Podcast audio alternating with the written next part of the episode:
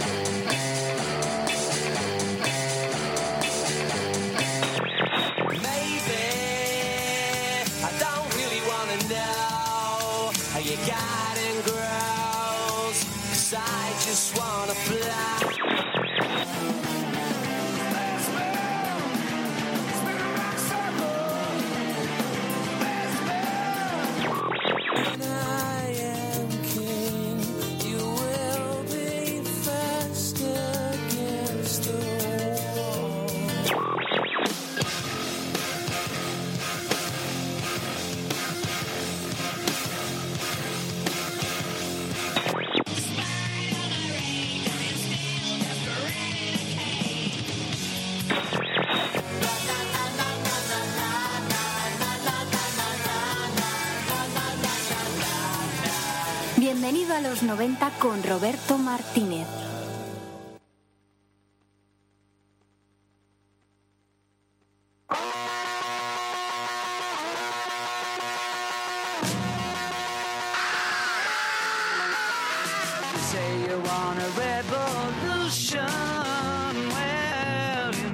Hola, ¿qué hay? Muy buenas tardes. Cuando se cumplen las 6 y 3 minutos, sintonizas Radio Utopía. Bienvenida a este segundo programa especial sobre los Beatles, el álbum blanco.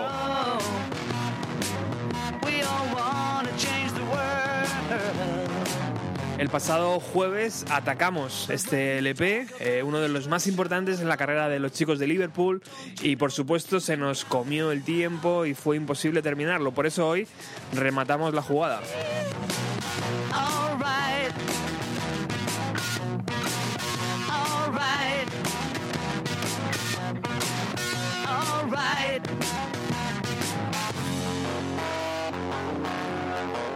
Aquí en el estudio contaremos con Javier Rangel, por supuesto Felipe Couselo estará también ayudándonos un poco y vamos a hacer un pequeño resumen de lo que hablamos en el primer programa. Por ejemplo, la grabación del LP fue, eh, se realizó desde el día 30 de mayo hasta el día 14 de octubre de 1968.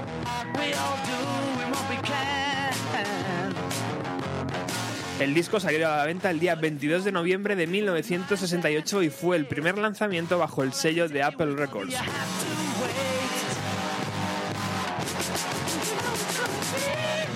Por supuesto fue el primer doble LP de la banda y la portada fue una propuesta del artista Richard Hamilton.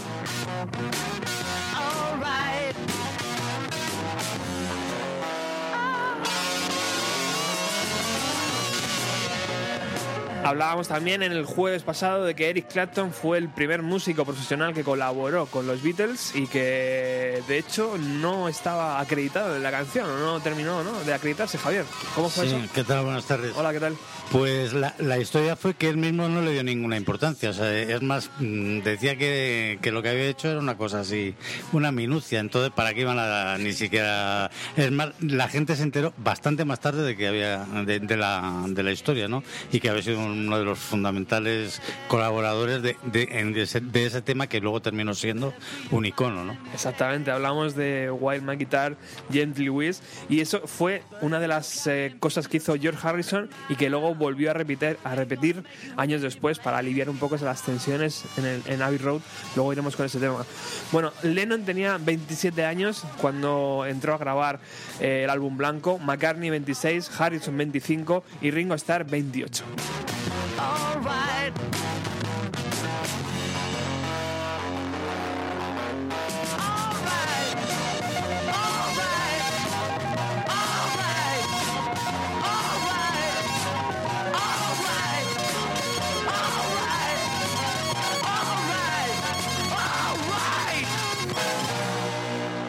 Dices que quieres una revolución, pero sabes, todos deseamos cambiar el mundo. Esto es, lo hablamos también en el primer programa, Javier. La, el álbum blanco se inició con la grabación de Revolution eh, había tres versiones, la Revolution número uno, que es la del LP, la lenta, la Revolution, eh, esta no sé cómo se llama, la rápida. Esta, esta no, esta es la Revolution. Revolution esta, tal cual. Esta la, lo que pasa es que esta, este fue un tema que, que grabaron y se hizo, bueno, un vídeo, se hizo entonces que no, no existía el vídeo. Se hizo una grabación en celuloide, en cine, eh, en la que Lennon es, el, es el- bueno, la voz líder, pero la curiosidad está en la grabación. La grabación la hizo eh, tumbado. O sea, grabó, grabó la, la canción, la vamos, una de las pistas, uno de los tracks, lo grabó tumbado. No, yo no, no entiendo para qué, pero vamos, lo. Esa, esa aparece- manía de Lennon de experimentar hasta... Sí, sí, no, hasta lo enfermizo. O sea, hasta lo enfermizo, que efectivamente el otro día lo decíamos también. El enfermizo fue Revolución 9, ¿no? Que, es- que es, vamos, el que sea capaz de aguantarlo y tragarlo entero y hacer un resumen que nos llame. El Number 9, ese famoso sonando... Tremendo. Y ese Number 9, el- no sé si el otro día lo dijimos, que era un, era un recorte de una cinta de Abbey Road donde había un audio y una voz de un locutor decía eh, audio número 9. Y ese Number 9 le gustó tanto a Lennon que lo repitió, lo repitió, lo repitió. Bueno, Sí, era, bueno, era un poco el Lennon más vanguardista, ¿no? El Lennon buscando... Es eh, otra de las frases que dice Geoff, put, put the red light on, que esa la dice George Martin, o sea que es eh, eh, que repetido mil, mil veces. Luego hay un, un coro de violines también eh, al revés. Eh, también meten parte de la orquestación que se hizo a Day in the Life de George Harris, de George Martin, perdón, eh, vamos, responsabilidad de Martin. También lo meten. El, el Number Nine, del, que es, al parecer es una voz de la fonoteca de David Road. Exacto. Entonces, claro, todo esto, pues bueno, tal, y como lo estamos diciendo ahora, es llevadero, ¿no? Pero claro, cuando estás en tu casa, en la intimidad, tragándote 10 minutos de, de, de, de experimentación, pues bueno, yo, yo ya me pilla muy, muy ¿Crees mal. que, ¿Crees que Yoko tuvo algo que ver? Sí, sí, no, además, Sí. claro, fue la influencia fundamental de... Por supuesto, ¿no? le- John Lennon estaba ya harto de- de- del viaje a la India, porque a pesar de que estaba allí con su mujer, con Cintia, estaba como loco por volver a ver a Yoko porque la había impresionado. O sea, que ojo, Yoko entonces era una mujer realmente interesante. Eh, era un artista que además, eh, aparte de ser muy cotizada, era, una, era la vanguardia de, la época. O sea, hay que entenderlo. Y lo cierto es que después de, de los años, o sea, tiene, ya es octogenaria, es una mujer que sigue seduciendo. ¿no? Entonces tampoco tendría demasiado sentido pensar que era un, que era ni, ni que era vulgar entonces ni que ni que ahora mismo ya por la fama ha dejado de serlo o lo es más, ¿no? Bueno, vamos a continuar como lo hacíamos en el primer programa, en la parte número uno de este White Album. Vamos a seguir las fechas de grabación, es como lo estábamos haciendo. Por eso viajamos al martes 16 de julio en el estudio 2, desde las 4 de la tarde hasta las, mm, hasta las 9, o sea que no, no se alargaron mucho ese día. Los Beatles grabaron esta pista.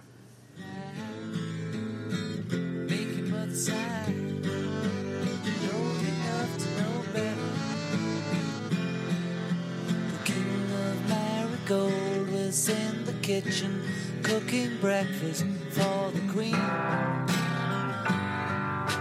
The queen was in the parlor playing piano for the children of the king.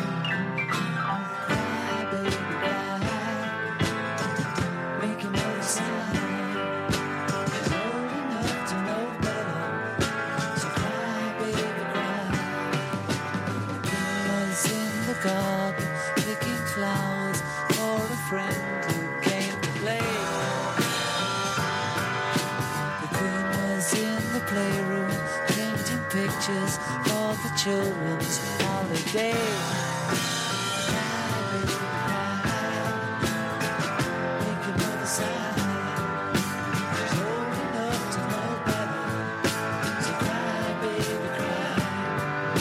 The Duchess of Kincardine, always smiling and arriving late for tea. The Duke was having problems with a message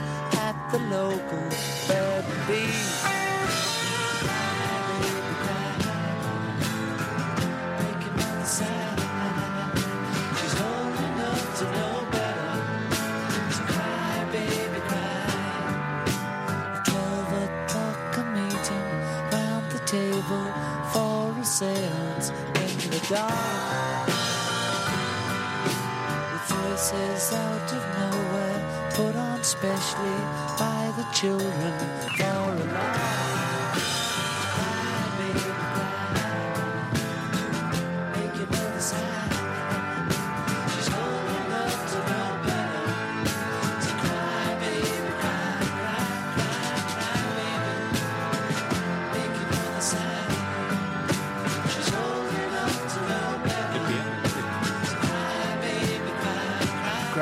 Cry la canción de John Lennon que está justo antes de Revolution Number 9 en el segundo LP, segundo CD de este White Album.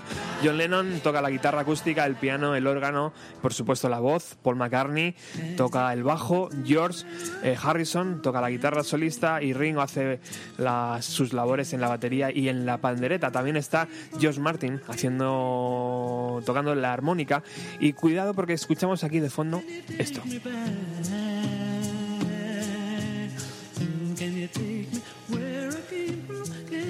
Es un corte de audio de un tema de McCartney que viene pegadito justo a la canción cuando termina Lennon. Lo hemos estado buscando y mira, escuchar esto.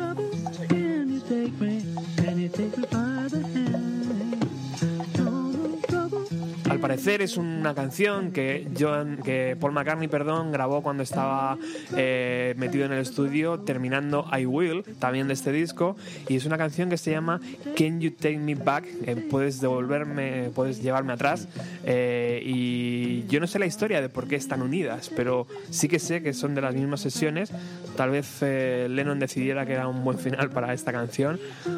O Yo creo que pactaron, aquí en, en este disco tuvieron que pactar, o sea, un poco como, digamos, que es lo que estamos viviendo ahora mismo eh, tras unas elecciones municipales bastante complicadas, ¿no? Entonces, digamos que esto fue un, un- un disco muy complicado, muy complicado porque eh, había dos pesos pesados que eran Harrison y McCartney, bueno, especialmente McCartney, lo, lo decíamos el otro día, llegó no cargado, o sea, debió llevar una flota entera de canciones y Lennon, que no estaba tampoco dispuesto a aceptar que, que todo lo que llegara de McCartney fuera, fuera bueno. Entonces yo creo que fue un poco un ten, ten, ten con ten, ¿no? Diciendo, bueno, vamos a terminar así, porque tampoco, tampoco es un tema especialmente No.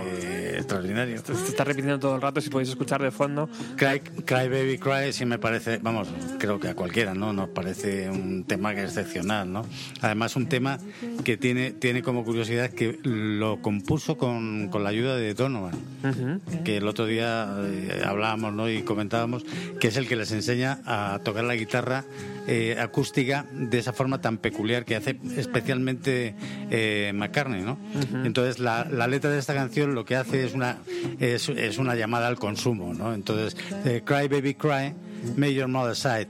O sea, tú llora niño que tu madre va a comprar seguro. Entonces, digamos que era que era un poco el- lo que hablábamos también de que se abandonan las canciones, las típicas canciones de chico quiere chica o chica quiere chico y se busca ya un componente social que, que en este con- en este contexto es un poco la, la- eh, el aten- atentar contra la publicidad a toda costa. Qué bueno. Bueno, pasamos al lunes 29 de julio en el estudio 2. Se reservó desde las 8 y media de la tarde hasta las 4 de la madrugada, donde los Beatles hicieron esto.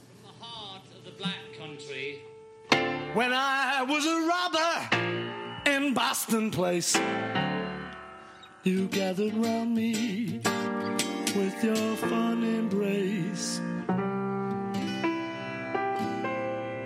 Hey Jude, don't make it bad. Take a sad song it better. Remember to let her into your heart. Then you can start Estamos escuchando Hey Jude en los Abbey Road, las demos que podemos encontrar en, la, en el CD Anthology 3. Eh, y bueno, pues ya sabéis, eh, se lanzó como single el día 30 de agosto de 1968 con Revolution, como antes nos ha dicho Javi, en la cara B. Y aunque las primeras sesiones se desarrollaron en Abbey Road, como decíamos, la canción fue grabada en los, en los Trident Studios en el barrio eh, londinense del Soho.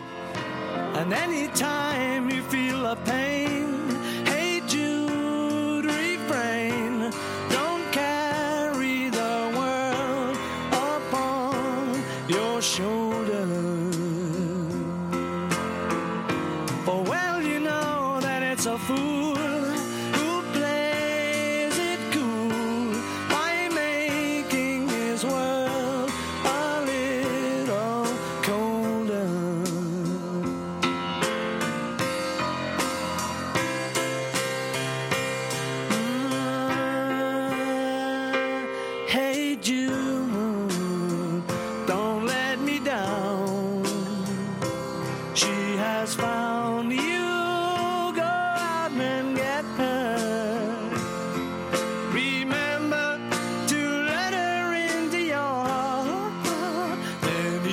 You can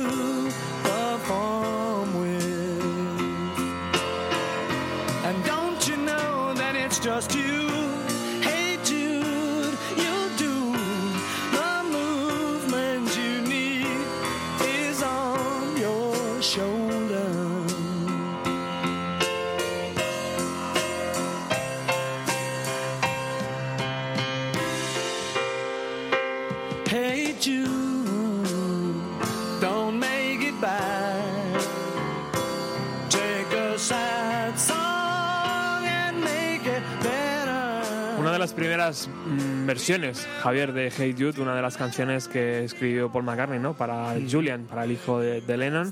Eh, y hablábamos de ese cambio de estudio. ¿Por, por qué se fueron de David Roth a, a los Trident Studios? Eh, pues sobre todo se fueron porque allí tenían un ocho pistas, tío. Sí, es que claro, es que estamos hablando de unos tiempos que es lo que decíamos el otro día, la- en la casa de Harrison grabaron con un cuatro pistas. Supuestamente cuando vinieron aquí a España la gente podía grabar, que ya era un lujazo, en tres pistas. Claro, cuando estás hablando que ahora tú en tu casa, yo en mi casa puedo grabar ya en 32. Claro, o sea, es que es el, el avance, eh, vamos, el avance, las, la- el condicionamiento técnico que, que había en esa época era tremendo. Y estamos hablando de unos estudios Abbey Road eh, que eran desde el año veintitantos. Bueno, estuvo eh, Edward Elgar, el compositor clásico eh, inglés, fue el que abrió el estudio de grabaciones. Y es un, un estudio de grabaciones que había estado en permanente progresión. O sea, digamos que, que no es que se habían quedado, quedado encasquillados, ¿no? Entonces. Pero claro, eh, ocho pistas eran ocho pistas.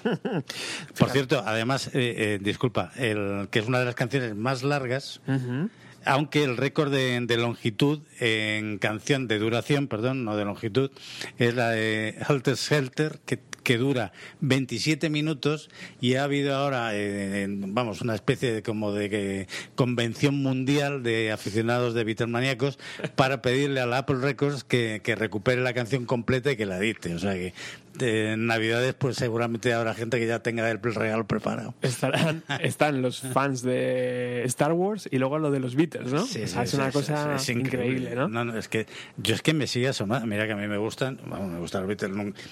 Siempre han sido de mis 10 grupos, pero vamos, digamos que tampoco me he podido decir ni siquiera Oasis, que me gustan mucho, o Green Day, o, o Blink, o, que son más mis grupos de, de, de gustos personales. Jamás, pero jamás he llegado a decir, bueno, es que estos son. No, no, pero es que hay gente que no tiene la menor du- menor duda, que vas a su casa y es como una especie de museo, ¿no? Y tienen cosas. No tienen mesura, de- tío. Sí, sí, no. Y luego, lo más curioso es que luego vas a Londres y, el, y la casa, la casa Museo de los Beatles es una auténtica chapucilla, porque lo tienen todo bastante abandonado, excepto en Liverpool, que bueno, digamos que, que han intentado re- retener y recuperar un poco el recuerdo de ellos. La verdad es que lo demás, todo lo demás que hay es bastante cutre looks. Incluso en Liverpool. Yo cuando estuve allí dije, ¿solo hay esto de los Beatles aquí? Bueno, eh, el cambio de estudio es muy llamativo. Luego iremos y escucharemos a algunos de los artistas que los Beatles decidieron grabar para Apple Records, pero es, es significativo que muchos de esos artistas grabaran ya en este nuevo estudio con ocho pistas y que no lo hicieran en Abbey Road donde seguían los Beatles grabando a cuatro pistas. Es, es curioso, ¿no? Y como bien ha dicho Javier, es uno de los primeros singles que duran unos siete minutos y que por aquel entonces era una auténtica Sí, una- pasada. Además era técnicamente complicado. 1968, mira, fíjate, ¿no? Cómo estábamos. Bueno, seguimos aquí en Bienvenida a los 90, hoy repasando el álbum blanco. Viajamos al miércoles 7 de agosto en el estudio 2 de Abbey Road. La sesión se hizo desde las 3 de la tarde hasta las 7.45 de la noche, ya allí, por supuesto. not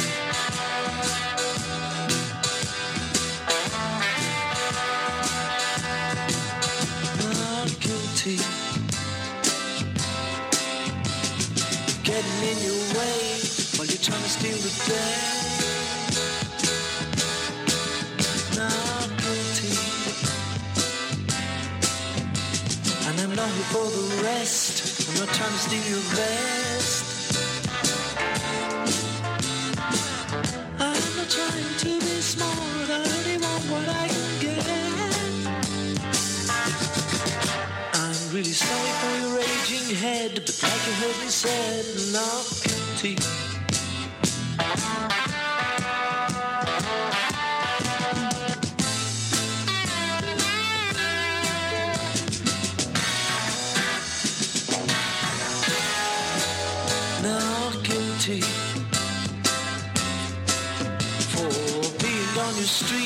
Getting your feet. Not guilty. No use handing me a writ while I'm trying to do my bit. I don't expect to take your heart. I only want what I can get. I'm really sorry that you're underfed, but like you heard me said, not guilty.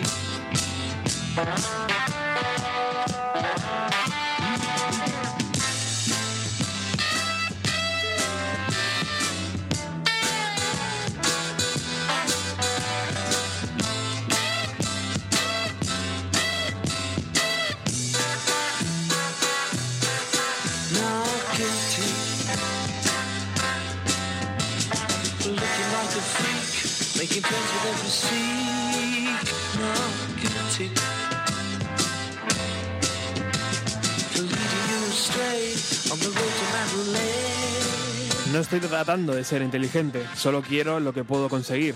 No voy a romper el carro de manzanas. Eso es lo que cantaba George Harrison el miércoles 7 de agosto en el estudio 2, en esta canción que en principio fue un descarte. No entró en el LP y yo creo que fue porque ya dijo Harrison, mira, meter Revolution Number 9 y no metéis, no metáis más de las mías. porque- Claro, es, que este tema además luego fue vamos, lo- lo- no recuerdo exactamente en qué disco de él fue, me parece que fue el tercero, tercer cuarto disco de En el de- octavo, en el, octavo, disco. LP que se llamaba como él, eh, como es Harrison, Harrison. en 1979.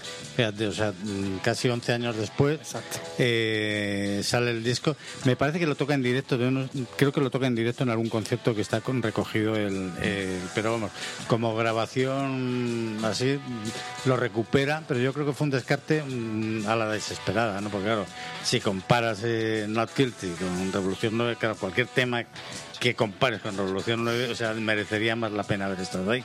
Pero claro, mm, son las cosas que pasan, ¿no?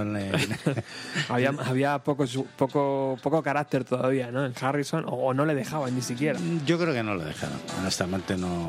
Aparte de que debían estar las cosas como para andar allí diciendo, mira, o ponen mi canción no vamos a tener problemas. Claro, o sea, es que es que debe ser una es lo que decíamos también el otro día, ¿no? Claro, la situación de, de- de conflicto permanente que se debía de estar viviendo en esta en esta grabación con huidas. Mm. O sea, es que huía hasta George Martin, ¿no? Que era el Mm. productor. O sea, Exacto, exacto. ¿cómo sería el tema para que el tipo que realmente tendría que esperar, poner las peras al cuarto, o sea, tú dijera, bueno, me voy que esto ni que lo aguante. Ahora en unos minutos vamos a recuperar el libro de, de Geoff Emerick, donde vamos a poder escuchar un pasaje muy interesante respecto a, a los Beatles y a George Martin, que desde aquí, o de- por lo menos yo, le tengo como una figura eh, que es intocable. No le puedes decir nada, pero sin embargo ellos fueron un poco crueles. Luego iremos con él. Viernes 9 de agosto, en el estudio 2, desde las 7 y media de la tarde hasta las 2 de la madrugada, los Beatles hicieron esto.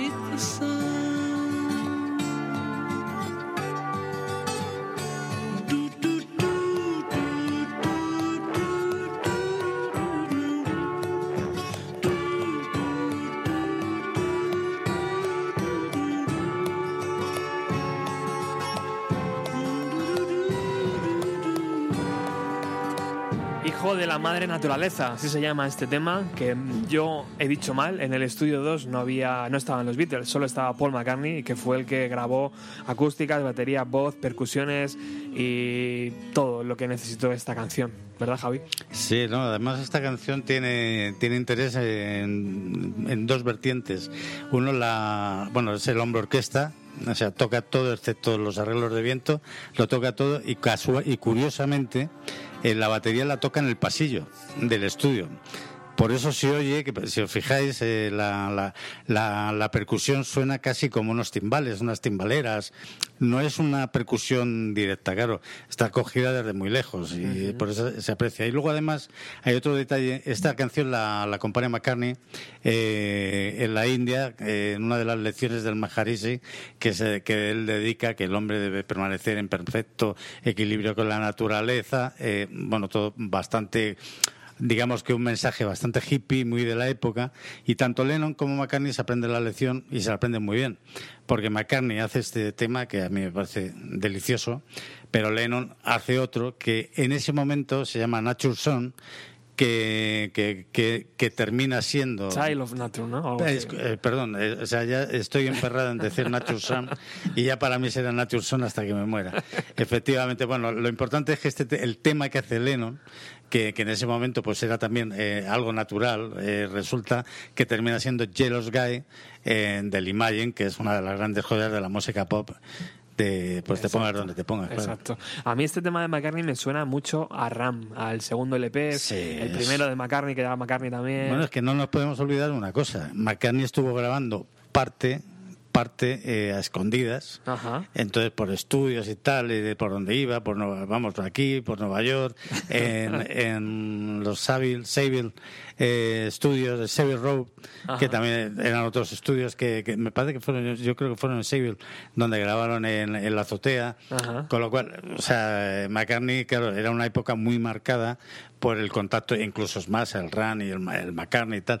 Las, las fotografías que ilustraron los discos eran con cabras, con ovejas, Sí. en el campo, en el Mall of Kintyre, en, en Escocia, en campos abiertos.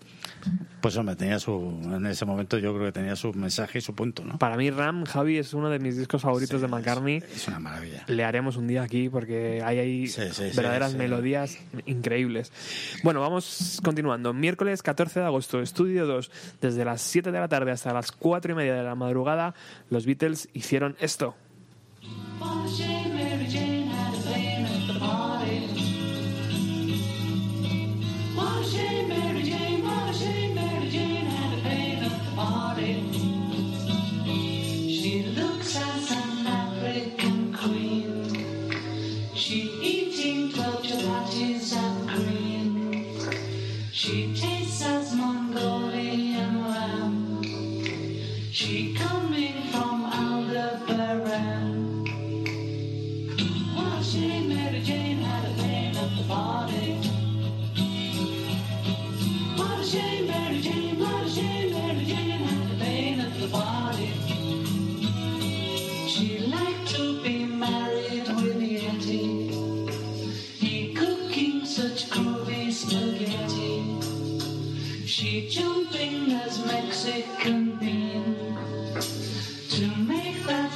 Body more.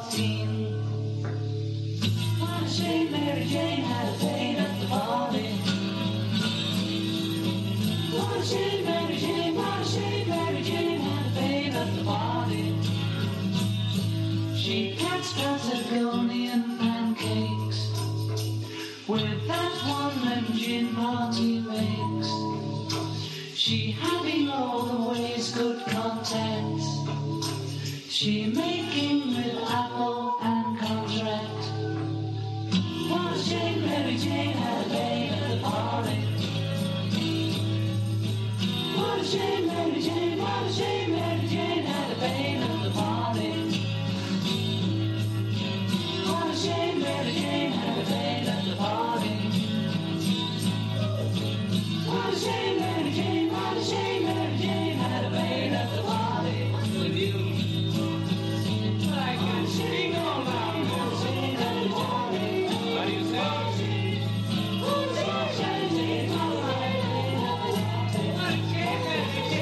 The New Mary Jane. Así sonaba esta canción, otro descarte del álbum Blanco, escrita por Lennon, según hemos podido comprobar, eh, y que no entró y que yo creo que hicieron bien en que no entrara porque es un poco- es un poco light. Sí, es, eh, Lennon tuvo, tuvo una época difícil, ¿no? Es como, sí, es como Dig It, que, que, que metió en el Let It Be también, que es de esa, de esa misma época. Ah. O sea, son canciones eh, que yo creo que corresponden más a un estado de ánimo que a un efecto eh, o a un trabajo de, de creación creativo, ¿no? Exacto. Entonces, pues bueno, habría que permitírselo y me imagino que en esa época, pues mucho más. Hombre, ahora somos mucho más críticos y digamos, qué tontería, ¿no? o que, o que, que falta de calidad teniendo en cuenta el nivel en el que se están moviendo. Lo que había por ahí Que detrás. es lo que claro. te sorprende, claro. Exacto. Eh, me he quedado yo aquí pendiente de, de decir algo y se me ha escapado ahora mismo, Javi. ¿Qué iba a decir yo de esta canción? Bueno, pues nada, ahora, ahora vendrá después. Eh, vamos a seguir eh, escuchando música y vamos al jueves 15 de agosto en el estudio 2, desde las 7 de la tarde hasta las 3 de la madrugada. Ah, ya sé lo que iba a decir, que esta canción sonaba con esa calidad porque son las maquetas del apartamento de George Harrison eh, en Esser. Eh, por eso la calidad ha bajado un poquito, pero yo creo que a Javi le gustan muchísimo y a mí, por supuesto, también. A mí me parece, eh, al margen ya de que, mm, de que se aprecia cómo tocan, es todo acústico, es un trabajo todo acústico, ¿no? Se aprecia la, la evaluación que hacen ellos mismos de su estancia en el- y, de las, y de las lecciones de Donovan. Porque, claro, la guitarra acústica prácticamente es inasistente para ellos. O sea, son solo guitarras eléctricas, juegos de, cru- de cruces de guitarras eléctricas, pero claro, tocar la guitarra acústica es, otro, es otra dimensión, ¿no? Es otra forma de tocar que ellos aprenden de Donovan.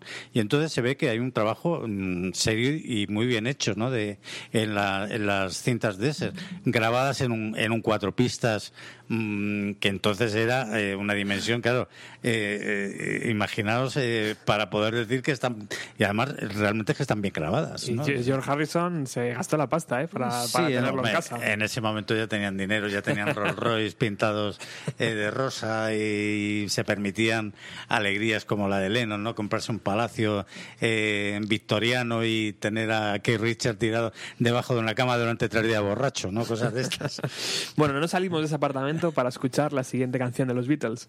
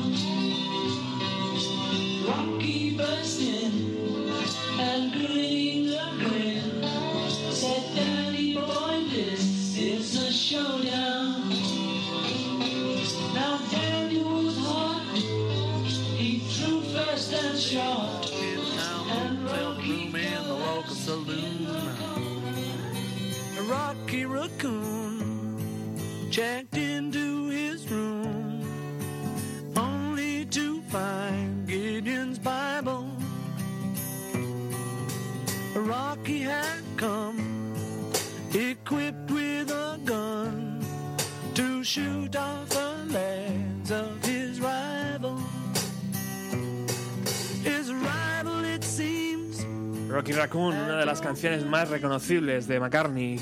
¿No, Javi? Sí, una, auténtica maravilla, eh, que además, eh, vamos, me río porque es que me, me parece muy divertida la historia, ¿no? Porque además contrasta mucho con, con lo melódica que es con la historia real.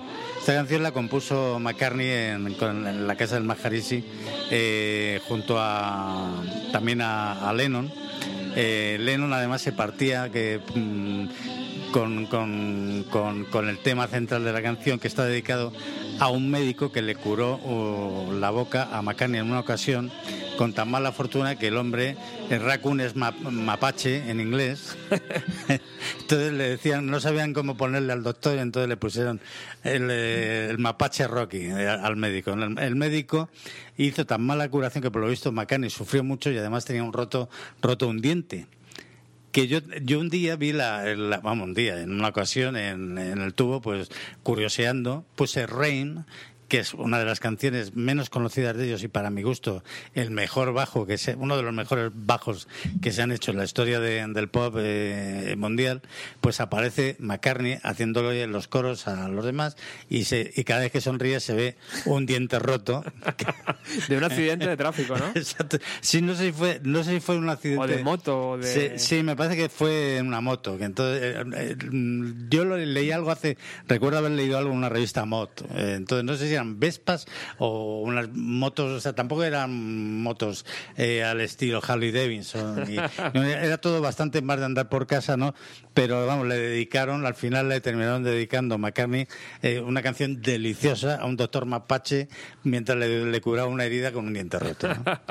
Eh, Es curioso que haya- hayas dicho lo de Rain porque me has hecho recordar una cosa. ¿Por qué hay canciones que no están dentro de los LPs de los Beatles? Porque tenían un contrato muy exigente, ¿no? Con Parlophone, sí. Y Eso les, les les- exigían sacar a lo mejor dos LPs y tres singles o cuatro Sí, singles hay- a lo hay- largo del año. Yo jamás, jamás he llegado a entender por qué Paper of Writer, que para mi gusto es una canción fundamental, además eh, una canción con, con fundamento, ¿no? Que, que diría Arguiñano, pero es la realidad, ¿no? Una canción con mensaje, está dedicada a un periodista, a un escritor y tal. Y Rain, pues prácticamente eh, para la gente que no ha tenido el interés suficiente, a lo mejor, o, no, o no ha tenido oportunidad de, de adentrarse en, pues les resultan perfecto desconocidos. Pues son discos además que no sé si aparecerán en alguna antología, no recuerdo ahora mismo, de, las posteriores y tal, pero de lo, lo que es, la, lo que es la, la- las grabaciones oficiales de ellos, desde luego no está. Bueno, estaba John Lennon tocando el bajo, la armónica, eh, el armonio y también haciendo coros. Eh, Paul McCartney hizo sus labores con la guitarra acústica y la voz. Eh, George Harrison únicamente hizo algunos coros. Ringo Starr tocó la batería y George Martin tocó el piano. Bueno, y como ya hicimos en el primer programa dedicado al álbum blanco de los Beatles, vamos a irnos al estudio, a Abbey Road, vamos a entrar dentro de aquellas sesiones con el libro de Geoff Emerick, El sonido de los Beatles, memorias de su ingeniero de grabación. Durante toda aquella semana, mientras avanzábamos laboriosamente con la nueva versión de Revolution, John había estado de un humor excepcionalmente malo. No, no, quiero que la guitarra suene más sucia. No paraba de exigir y a menudo ni siquiera me dejaba margen para probar algo. Al final de la semana yo empezaba a estar de los nervios. Normalmente eh, los viernes eran un poco más tolerables que las otras noches, porque por lo menos podía pensar en el fin de semana, en los dos días alejados de las miserias del estudio. Pero aquella noche Lennon llegó dispuesto a arrancarle a alguien la cabeza, y yo era la diana más cercana. ¿Ya has encontrado el puto sonido de la guitarra, Geoff? Casi en cuanto entró por la puerta. Como ninguna sobrecarga del preamplificador del micro le parecía demasiado buena, decidí intentar sobrecargar dos de ellos empalmados el uno al otro.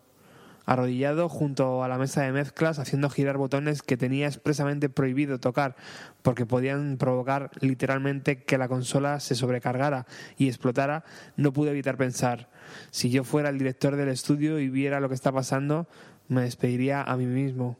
La ironía es que años más tarde este terminó siendo precisamente el sonido de guitarra que todos los grupos de grunge del mundo aspiraban a conseguir. Lennon estaba de pie a mi lado, como un implacable tirano, aporreando la guitarra cada, cada vez más fuerte, mientras yo movía delicadamente los botones, intentando conseguir la cantidad máxima de sobrecarga que la mesa podía soportar sin prenderle fuego. De pronto John perdió la paciencia y bramó, ¿sabes? Tres meses en el ejército no te nada mal. Aquel desagradable comentario implicaba que yo era un chico de clase alta que nunca se había enfrentado al mundo real. Era especialmente irónico, teniendo en cuenta que Lennon había disfrutado de su infancia mucho más cómoda que la mía. Llevaba la vida de una estrella de rock consentida y lo más cerca que había estado nunca del servicio militar habían sido las tres semanas que había pasado filmando Cómo gané la guerra. Llegados a este punto del proceso de grabación, la tensión en el aire era tan espesa que casi podías cortarla. Llevaba semanas indignado por lo que estaba sucediendo, por aquella atmósfera horrible e inestable, por las peleas constantes. Grabar discos con los Beatles había dejado de ser divertido. El trabajo de la semana anterior había sido un ejemplo del libro, de lo que era la frustración. Habíamos trabajado sin parar en dos canciones, Revolution de Lennon y Obladi Oblada de McCartney, repetidas una y otra vez hasta que todos estuvimos hartos de ambas. Y sin embargo volvíamos a la carga, respirando el mismo aire viciado del estudio, trabajando en esos dos mismos temas. John decidió que quería comenzar el día cambiando la ruidosa introducción de guitarra de Revolution y resultó bastante sencillo. Pero cuando hubimos terminado, Paul dio la noticia que ninguno de nosotros quería escuchar. Había pasado gran parte del fin de semana reflexionando y había decidido que quería cantar de nuevo la voz solista de Obladi Oblada. Debía ser la décima vez que lo intentaba. Vi las muecas de disgusto de- en los rostros de George Harrison y Ringo, y estoy seguro de que a nadie le pasó desapercibida la mirada de fastidio de John, pues se trataba de una composición de Paul que John te- detestaba abiertamente. En aquellos días, los antiguos amigos íntimos y compañeros de composición no, no dejaban de expresar su desdén por las contribuciones del otro. De hecho, incluso cuando uno de ellos se molestaba en hacer una sugerencia, el otro la rechazaba de antemano, aunque fuera buena. Paul John nunca habían tenido diferencias musicales legítimas. Más bien parecían estar diciendo, no me gusta lo que sugieres porque no me gustas tú. No estaban necesariamente enfadados el uno con el otro, pero era evidente que estaban cada vez más frustrados y la presencia constante de Yoko no ayudaba en absoluto. Tras colocar el micro para Paul en el estudio 2 y hacer una mezcla para auriculares, Richard y yo comenzamos el largo y tedioso proceso de, de bobinar y rebobinar la cinta, mientras él experimentaba sin cesar, haciendo mínimos cambios en la voz solista en busca de, esa perfección que se le escapaba y que solo él podía escuchar. Sentado en la sala de control entre toma y toma, tuve tiempo para reflexionar. Menuda mentira estamos viviendo, pensé con tristeza. El público seguía pensando que los Beatles eran un grupo, que Johnny y Paul todavía componían juntos, que los cuatro chicos de Liverpool estaban grabando un álbum como un grupo. Nada podía estar más lejos de la realidad. No solo estaban trabajando por separado, sino que a duras penas se dirigían la palabra. Paul, ¿puedes intentar repetir de nuevo la última frase de cada estrofa? preguntó George Martin, con su voz suave y levemente aristocrática. George había sentado a mi lado, codo con codo, a lo largo de todos aquellos años, durante los felices tiempos de Revolver y Sgt. Peppers, pero ahora hacía lo que podía, había tocado fondo. Y aún así todavía intentaba hacer su trabajo, seguía intentando conducir a sus pupilos hacia una mayor sofisticación musical y ayudarlos a conseguir las mejores interpretaciones posibles. Si crees que puedes hacerlo mejor, ¿por qué no bajas aquí de una puta vez y la cantas tú mismo? espetó Paul mientras se quitaba los auriculares y miraba hacia la sala de control. Atónito miré a George. Él ni siquiera comprendía por qué Paul intentaba rehacer otra vez la pista de voz. Por aquel entonces no se dedicaba una cantidad tan exagerada de tiempo a perfeccionar así una voz, pero cuando captó la ferocidad del ataque verbal de McCartney se puso pálido e hizo un esfuerzo por reprimir la ira y la humillación. Lo que pasó a continuación me conmocionó hasta que, hasta lo más hondo, de pura frustración, el pausado y tranquilo George Martin se puso a gritar a Paul. Pues muy bien, vuelve a cantar, gritó por el intercomunicador de un modo que me estremeció.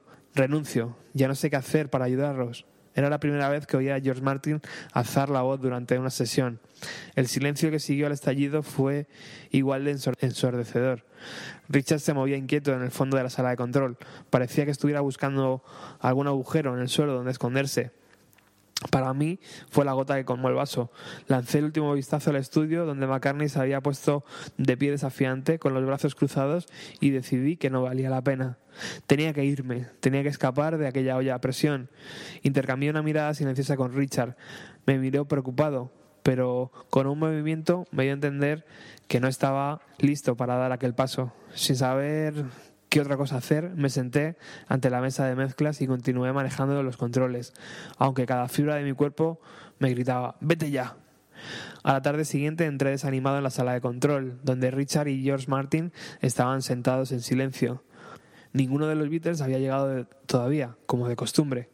Respiré hondo y por fin me salieron las palabras. Se acabó, George, anuncié. He decidido que no puedo soportar más. Me voy. Me sorprendió lo decidida que había, que había sonado mi propia voz. George Martin me miró, inquisitivo. ¿Te vas? ¿A dónde? La pregunta parecía absurda. No lo sé, George, pero no voy a seguir con estas sesiones. ¿Qué me dices? preguntó. No puedes irte en medio de un álbum. Sí puedo, George, y lo voy a hacer. Miré a Richard con la esperanza de que se pusiera de mi lado, pero eh, él miró al suelo, mudo y abatido. Mientras seguíamos hablando, oía a los cuatro Beatles por los altavoces de la sala de control. Estaban entrando en el estudio, acompañados, como siempre, por Yoko. Ignorando la charla del grupo, George Martin intentó engatusarme. Escucha, Guioff, entiendo tu frustración, de verdad, pero en serio, no puedes dejarlo en medio de una sesión. Detrás de él pude ver a los cuatro Beatles mirando desde el estudio a la sala de control, preguntándose por qué no habíamos bajado a saludarlos. No, George, me voy ahora. No voy a empezar la sesión. Me miró con incredulidad, mientras yo me daba la vuelta y salía de la sala de control. ¿Hacia dónde? No lo sabía. Mi primer instinto fue irme a casa, pero en vez de eso me dirigí al despacho de Alan Stagg, el director del estudio, con un George Martin consternado, pisándome los talones.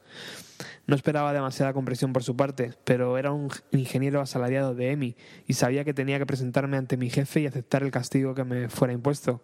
Tras concluir mi reunión con Alan, solo quedaba una cosa por hacer, decírselo al grupo. Durante los 30 minutos que habían pasado desde que me había ido, habían estado esperando en silencio al pie de las escaleras del estudio 2 para saber qué había pasado. Mientras bajaba para enfrentarme a ellos, vi como George Harrison y Ringo y sorprendentemente incluso Paul miraban al suelo como colegiales culpables. Solo John Lennon tuvo la valentía de mirarme a los ojos y lo que me dijo me sorprendió. Vamos, Guioff, no puedes hablar en serio, intentó engatusarme. Te necesitamos, tío. No puedes irte así en medio del álbum, ya sabes. Todo el mundo dice lo bueno que era Sgt. Peppers, aunque yo piense que era el mayor mo- montón de mierda que hemos hecho nunca. Supongo que en aquel momento John veía la crudeza del álbum blanco como una respuesta personal al refinamiento del Sgt. Peppers, que en gran parte había sido una creación de Paul. Probablemente intentaba halagarme, pero no pudo resistir la tentación de incluir al mismo tiempo una puya dirigida a Paul. Mira, continuó Lennon, ignorando el, gesto de dolor en el rostro de Paul. No es que tú estés haciendo nada mal, ¿sabes? Es trabajar en esta mierda de agujero. Hice un gesto con los brazos y entendí exactamente lo que quería decir. En aquellos días los estudios de de- en Abbey Road no tenían ningún atractivo, especialmente para los Beatles, que eran prisioneros virtuales de su propia fama. No había espacios para relajarse de ninguna clase. Para ellos era lo más parecido a trabajar en una cárcel. Por todo ello comprendía la, explicación de John Lennon respecto al atroz comportamiento del grupo, pero lo abrupto de mi respuesta me sorprendió incluso a mí. No, John, hablo en serio, me voy, no aguanto más. Y eso fue todo. Volví a descender aquellos ocho escalones y me fui a casa. Una cosa parecía segura. Mi periodo como ingeniero de, de grabación de los Beatles parecía haber terminado definitivamente. She was a working girl, north of England way.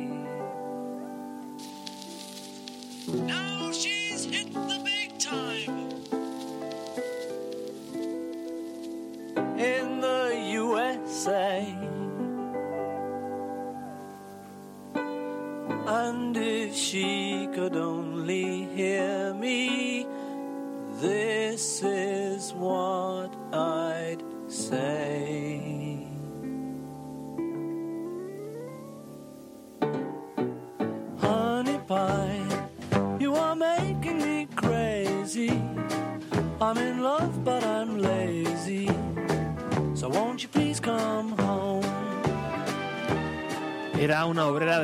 Inglaterra. Ahora es la gran estrella de los Estados Unidos. Si me pudiera escuchar, la diría, bomboncito, me vuelves loco, estoy enamorado, pero soy un vago. Vuelve a casa.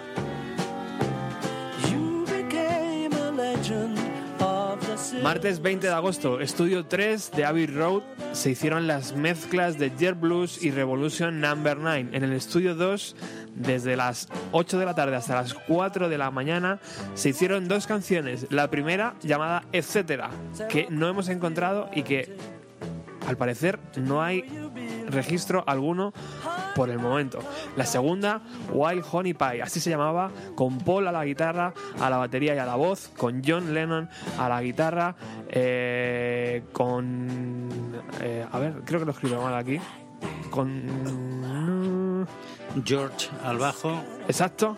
Y Ringo a la batería, ¿no? y luego siete músicos de estudio Saxofones, que ¿no? fueron lo- los mismos que tuvieron, mm, que estaban desesperados por lo visto, que son los mismos que tuvieron en todas las evaluaciones que hicieron con, digo, perdón, evaluaciones, todas las grabaciones que hicieron con, con músicos de, de estudio, músicos ¿Y qué- clásicos que eran, eran, estaban en la nómina de, de, de Road. de la EMI.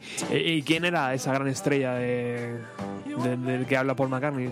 ¿Hace alguna referencia? alguna Yo creo que no. Lo No, que ¿no? McCartney es que era un enamorado y luego lo ha seguido porque eh, ha hecho mm, varias canciones eh, en su carrera posterior, claro, lógicamente, en solitario. Eh, hace mm, mete bastantes morcillas de música año- años 40, años 50. Lo que le llamaba a Lennon la música para abuelas, ¿no? Sí, claro. ¿no? El, eh, que luego, pero que luego curiosamente, bueno, incluso es más, el penúltimo disco de él es un recopilatorio de la música que oía sus padres, porque él este tipo de música eh, la recupera precisamente porque era la que había oído con su padre que tocaba el piano. El padre de McCartney era, eh, tocaba el piano y es el que de alguna manera engatusa a su hijo para que siga la carrera, la carrera musical y le da a conocer lo que es el musical americano, que es un poco lo que refleja este tipo de música. ¿no? Bueno, Javi, ¿qué te ha parecido eh, las declaraciones de Guy Emerick, el, el ingeniero, eh, y sobre todo, la- a mí me ha llamado mucho la atención la actitud de McCartney ante, ante un George Martin, ¿no? De decir, Sí, sí, claro. baja y las cantas tú. O sea, Sí, estaba la cosa muy tensa. Claro, claro, no, no, es que, ojo, es que, pero es que, claro, aquí lo vemos, estamos diciendo, bueno, se estaban discutiendo, estos cuatro estaban discutiendo entre ellos, medio matándose por las chicas, por no sé qué, y ojo, y detrás había una empresa que era la EMI, que, o sea, que sigue existiendo la EMI como tal, una, multina, una gran multinacional eh, de, de los más media en todo el planeta, y claro, y estos allí dándose de codazos, golpes, puñetazos, navajazos y de todo, hasta el extremo de llevar a la desesperación a un hombre como George Martin, que bueno, parece imposible, ¿no? Que sacarle de quicio a un hombre que, que, A un era, caballero. era, era la corrección, sí, vamos, eh, la viva estampa de, de un, de un British eh, gentleman, ¿no? Exacto. Entonces, claro, se hace difícil. Bueno, pues estos muchachos eh, lo consiguieron y además, vamos, que se fue, o sea, es que terminó dejando la- las grabaciones, eh, Martin. Con 27 años, ¿eh? Con 27, 26, 25 y 28 Ringo. Y Claro. Le sacaron de quicio a, a un sí. hombre que tendría a lo mejor 40 en aquel momento. Sí, era un hombre maduro, además un hombre con experiencia, ojo, y un hombre que estaba baqueteado en todo tipo de guerras, ¿no? O sea, que, que hablamos el otro día que conseguí encontrar la, la canción de Con Sofía Loren. sí, la de la de Sofía Loren y, y Peter Seller que, es salchichas y puré, que es la comida nacional eh, inglesa. Y entonces, bueno, lo más divertido, y os recomiendo que la encontréis, eh, porque está- es fácil encontrarla además en, el- en el tubo, la- cómo canta eh, Sofía Loren, como dice, habla, hace un recorrido por toda la, gastronomía italiana, pepperoni, los... entonces tiene su gracia y el otro pues prácticamente pues claro recitando, pues pero sin embargo Martin eh, le llevó a, a- a clásico, o sea, una canción que era una auténtica estupidez, mm, pues estuvo durante no sé cuantísimos meses como número uno. O sea, es un hombre además tipo que había, que era músico de formación clásica, además, claro, todos los arreglos de música clásica de los Beatles los hace él. Eh, es más, cuando eh, compone, hace su composición, hace cinco o seis años, que fue la presentación en Liverpool, Paul McCartney, ya Sir, como caballero del imperio, eh, con toda la... eh, George Martin, el hombre ya ancianito, es el que le tiene que hacer los arreglos clásicos eh, a McCartney, ¿no? O sea, que yo creo que todavía McCartney debe estar arrepentido del mal rato que le hizo pasar. Seguro que sí. Bueno, jueves 22 de agosto, estudio 2, 7 de la tarde, 4.45 de la madrugada. Los Beatles graban esto.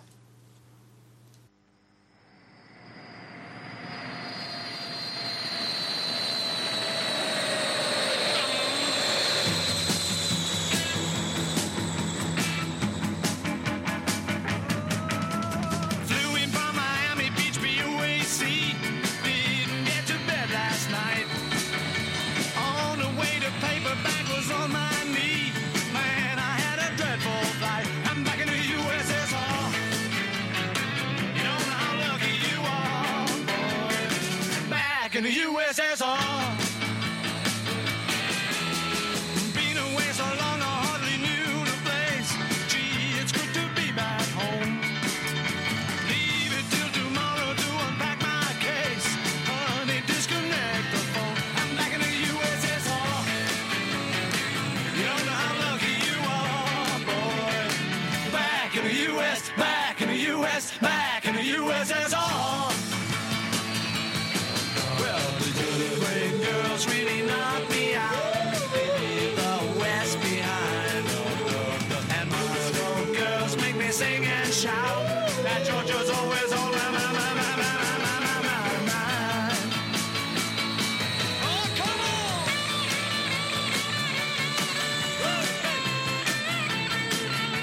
Enséñame los picos nevados de tus montañas del sur. Llévame a la granja de tu padre. Ven a darle calor a este camarada.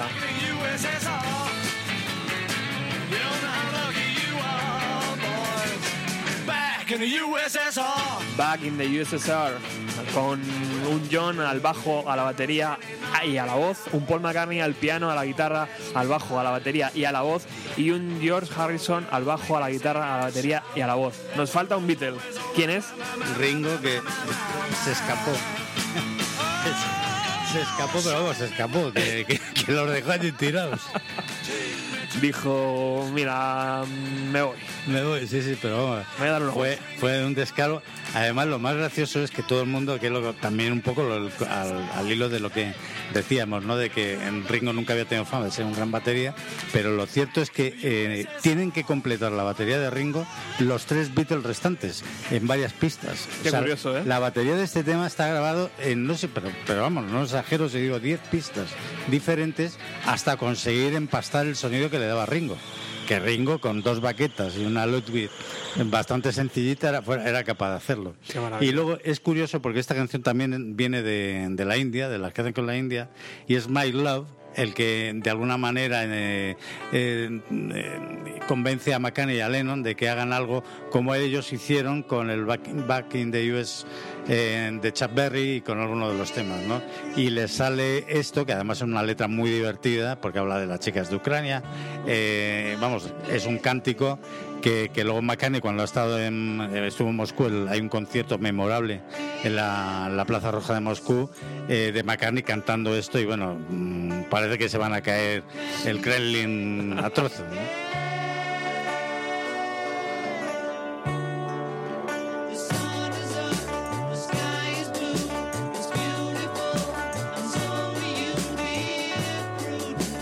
Después de unos días parece que el bueno de Ringo Starr volvió y se encontró un estudio 2 David Road lleno de flores y un precioso cartel diciéndole que era el mejor batería del rock.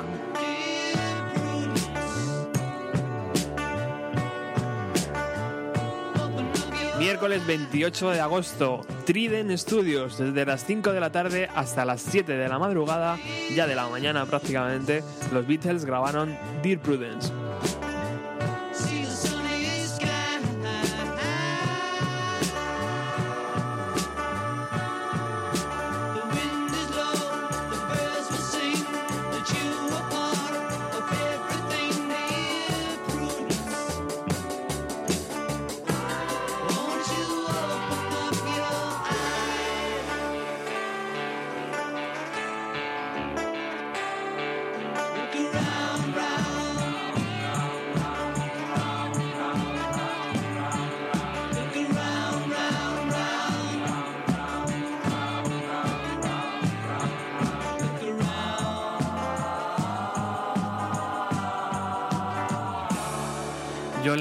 La guitarra acústica, a la guitarra eléctrica, a la pandereta y a la voz, Paul McCartney al bajo, a la voz y a la batería, y George Harrison guitarra, palmas y voz. Tampoco participó Ringo Starr en esta canción.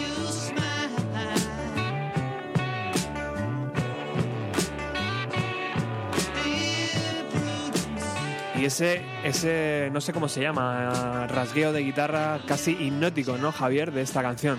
Sí, es- esta canción además eh, tiene un vamos tiene un doble sentido. Eh, Prudence es prudencia, vamos sería prudencia literalmente el nombre, nombre propio. Está dedicada a Prudence eh, Farro, la, la hermana de Mia Farro, que ya la adelantamos el otro día, ¿no? Digamos que esta mujer se tomó muy en serio las enseñanzas de- del, del gurú indio y la verdad es que la pobre lo pasó mm, extremadamente mal hasta el punto que, que John Lennon se apiadó de ella, la intentó animar y le dedicó esta canción que en la que una de las cosas más divertidas es que, el- que- que participan eh, Mal, Evans, el, primo de Paul McCartney, Jackie Lomax, que sería uno de los de los que se beneficiaría de, del Apple Records ya con, con ellos como productores y, y aparte de todo es una canción muy inspirada y, y, bueno tiene tiene el interés añadido de que es una dedicatoria.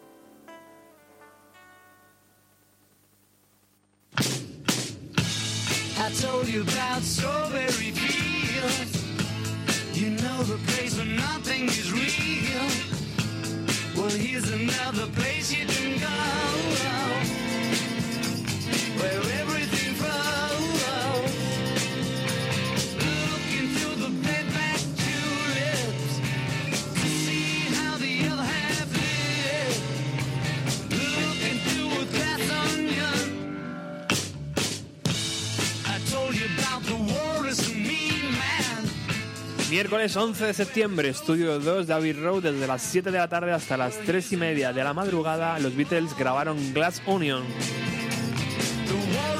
una canción que hace referencia a Strawberry Field Forever, a I Am the Warlords, a Lady Madonna, a The Fool on the Hill y a Fixing, Fixing a Hole del Sgt. Peppers.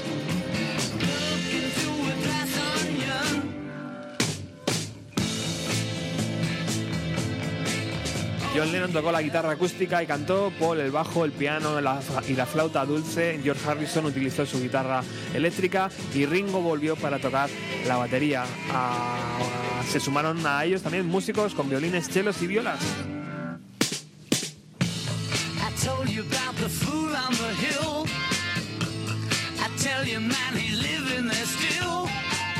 Y estoy pensando que si el bueno de George Martin hace esto con cuatro pistas, tío, ¿qué no hará hoy o qué no hará, qué no haría hoy en día de tenerle joven y lozano, ¿no? Pues sí, la verdad que era con, con todo lo que tenemos casi en el teléfono, ¿no? Era, era un genio. Claro, era un- vamos, es un genio. El hombre sigue vivo. Lo que pasa es que me imagino que ya estará, estará bastante cascadillo, pero sí, realmente es un tipo que. Qué maravilla. Que, que ya maduro. O sea, esto es un trabajo de madurez, ¿no? O sea, no, no creo que haya nadie en, en Inglaterra que tienen fama de ser los mejores productores del mundo. O sea, en América tienen más medios a lo mejor, o puede- pero vamos, los, los, los productores ingleses son meticulosos mm, hasta la saciedad, ¿no? hasta, hasta decir. Yo creo que Martin es el mejor ejemplo. Bueno, es tremendo. Me encanta venir a la radio porque te ponen los cascos, tío, y es diferente de escucharlo en casa, que lo tienes a lo mejor los altavoces más lejos. Aquí lo tienes tan pegado que escuchas el golpe del bajo, de la Yo púa, de... en Glass Onion, que Uf. siempre me pareció el los arreglos de, de cuerda. mm, eh, No encontraba la palabra y la he encontrado ahora precisamente oyéndolo ahora, y es inquietantes. Inquietantes. O sea, son, son unos. eh, si lo oyes mm, al margen de la canción, si eres capaz de hilarte y oír solamente esos, eh, provocan casi preocupación, son, o sea, inquietud, ¿no? De- desasosiego, o sea, todo lo que indica. total. Y realmente es una canción que lo que, lo que, que está dedicada, la, la hace Lennon, por- eh, para evitar o, co- o contrarrestar los permanentes mensajes, pseudomensajes que se originaban con sus canciones, ¿no? que hasta incluso Manson, el, el asesino eh, californiano, eh, utili- decía que recibía mensajes de las canciones de los Beatles, eh, todo el mundo le daba la vuelta a todo, entonces ellos realmente, o sea, que no buscaban otra cosa, es como lo, como lo de las zapatillas de McCartney, ¿no? Dice, ¿por qué va descalzo en el Abbey Road? Es que se ha muerto y tal. Y resulta que no, que es que fue una sesión de fotográfica que se organizó esa misma mañana, el hombre vivía al lado de su casa, se fue a trabajar en zapatillas y entonces pues salió descalzo porque en unas sale con zapatillas En y en otras ¿no? en chanclas y en otras sí perdón bueno, he dicho zapatillas unas, bueno son unas chanclas. Y en unas en unas fotografías va con las chanclas y en otras no las lleva puestas. Es, es tan fácil como eso. Entonces digamos que Glass Onion intentaba evitar o contrarrestar todo esto Bueno, sigues aquí en el 107 cuando son las 7 y 10 de la tarde. Eh, estás escuchando Bienvenido a los 90, un programa que se emite todos los jueves de 6 y media a 8 de la tarde. Hoy hemos cogido un poquito del horario y hemos empezado a las 6 porque no queríamos dejar ninguna canción fuera. Seguimos, lunes 16 de septiembre, estudio 2 de Abbey Road. Desde las 7 de la tarde hasta las 3 de la madrugada, los Beatles grabaron esto, los Beatles menos uno de ellos. Ahora te contamos quién.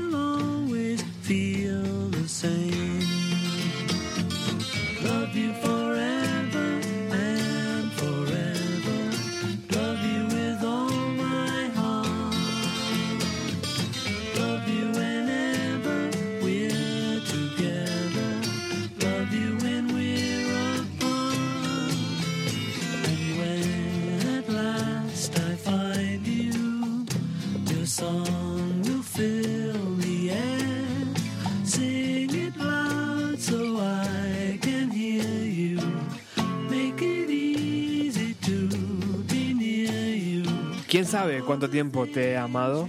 Sabes que sigo amándote. Debería esperar toda la vida. Si tú quieres, lo haré.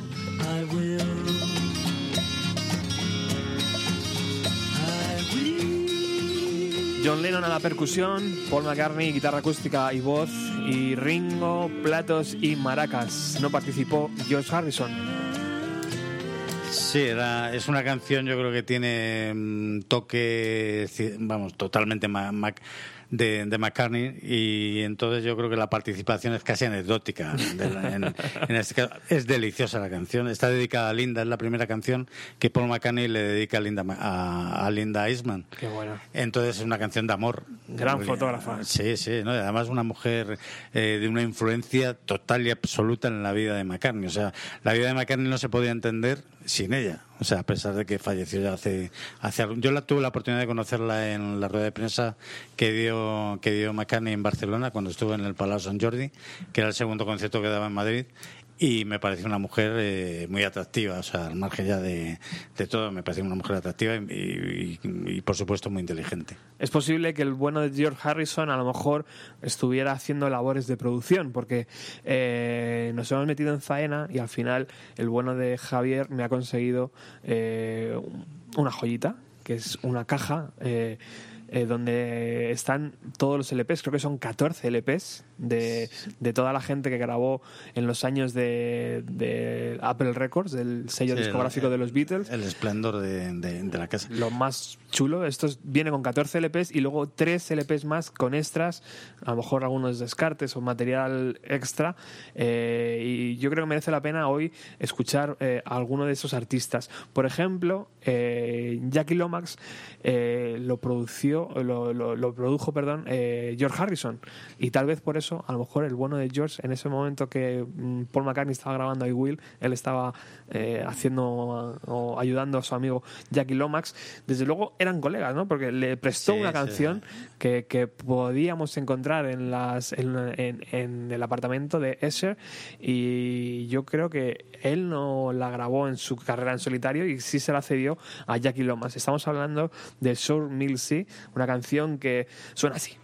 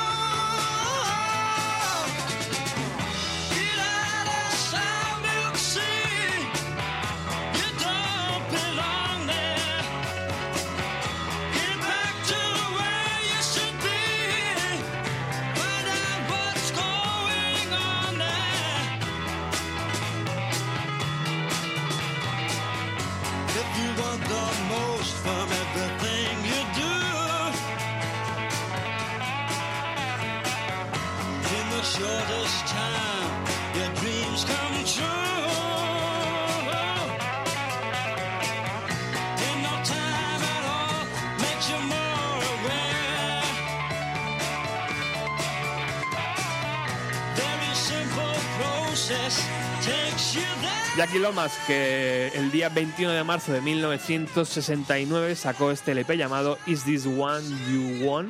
¿Es esto lo que quieres? Eh, la grabación se hizo de junio a agosto eh, de 1968 en Londres, luego se marchó a Los Ángeles, también estuvo grabando allí, luego volvió, estuvo en los Trident Studios que hemos hablado antes, y bueno, el productor, como bien hemos dicho, es George Harrison, eh, Mal Evans y el propio Jackie Lomax, y los músicos, estábamos aquí hablando ahora con Javier, está George Harrison ayudando con guitarras eléctricas y acústicas, Eric Clapton, ¿m? eh, guitarra eléctrica, eh, Klaus Bormann hace algún bajo, Ringo Starr está la batería, por supuesto, esta batería no podía ser de otra persona, eh, Paul McCartney también eh, escribe alguna línea de bajo y toca la guitarra eléctrica, y Billy Preston utiliza su órgano y piano.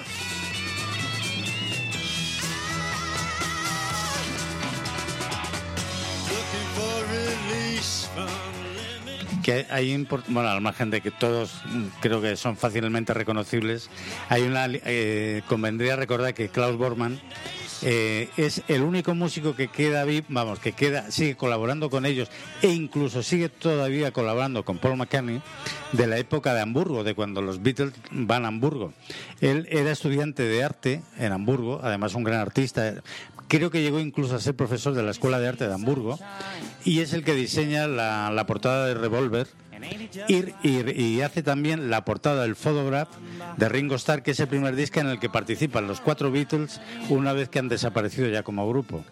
Entonces Borman eh, tiene un toque romántico de recuperación, de recuperación. Además es un buen bajista, es tan buen bajista que incluso McCartney lo recupera para alguno, alguno de sus discos de los últimos que ha hecho en los últimos años. I'm gone to Carolina in my mind. Otro de los artistas interesantes de aquellos años dorados de Apple Records es James Taylor, que sacó su LP eh, llamado James Taylor eh, el día 6 de diciembre de 1968. Tengo que reconocer que es mi gran debilidad James Taylor con la guitarra acústica. O sea, es una auténtica maldad la que le hace Apple Records y los Beatles a James Taylor. Por este os recomiendo encarecidamente que escuchéis este tema tal y como lo arregla él, que no tiene nada que ver. Y ojo, en esta versión que estamos oyendo ahora mismo de fondo, el bajista es Paul McCartney y la guitarra la hace George Harrison. Pero es que, para que os hagáis una idea, James Taylor es uno de los invitados fijos, ha sido invitado fijo desde la primera edición del Crossroad que organiza Eric Clapton en Texas eh, y es un hombre que es toda una referencia de la música americana, aparte de que es uno de los grandes compositores también de, y, y grandes poetas, ¿no? Y claro, fue allí, este es el que el otro día también recordábamos que al que eh, George Harrison, digamos, no sabemos si por una cuestión de afinidad o por comodidad, le copia la primera estrofa de Something.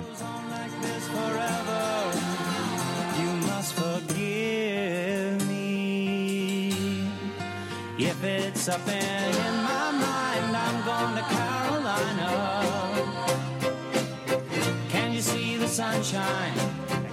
Just feel the moonshine? And ain't it just like a friend of mine to hit me from behind? Yes, I'm gone to Carolina in my mind. In my mind, I'm going to Carolina. Can you see the sunshine? Or Can you just feel the moonshine? And ain't it just like a friend of mine to hit me from behind? Yes, I'm gone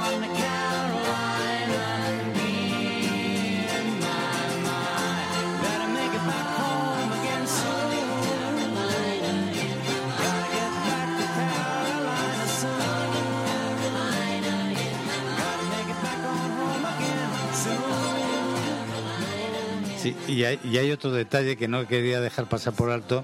Eh, tuvo episodios esquizoides por los que estuvo eh, recluido este hombre en un hospital de, de Boston, de donde es el originario. Y, y con- la consecuencia de esto fue que su capacidad creativa fue mucho mayor. Una vez que se supone que estuvo recuperado ya después del tratamiento. Wow. Estuvo casado, sí, con. Bueno, es íntimo amigo de Carol King. Carol King le pasó la canción del Duke of Frank, que fue un cántico durante décadas. Eh, bueno, era simplemente. Quería, quería reincidir en mi, mi cariño por este hombre. Bueno, James Taylor, eh, la grabación de este LP fue desde julio a octubre de 1968 en los Trident Studios. Eh, nos coincide exactamente con el White Album de los Beatles. O sea, es que salían de Abbey Road, se iban hacia el otro lado, venían acá. Que era una actividad. No, no, si no paraban. No paraban. Tenían tres estudios prácticamente en Londres eh, cogidos para ello. Y esa es una de las razones por la que tienen que andar grabando en sesiones.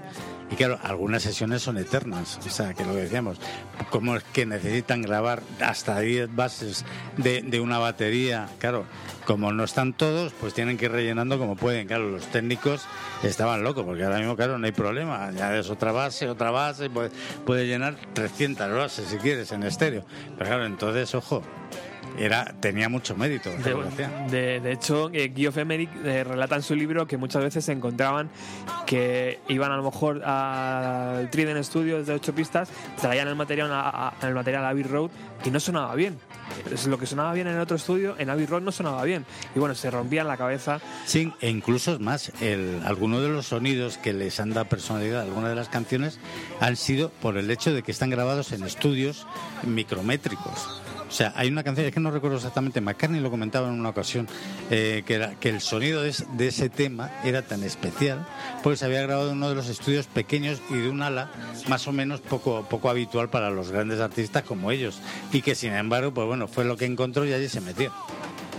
Bueno, esto que está sonando de fondo no está grabado en el año 2015, está grabada en varias sesiones a lo largo de 1968.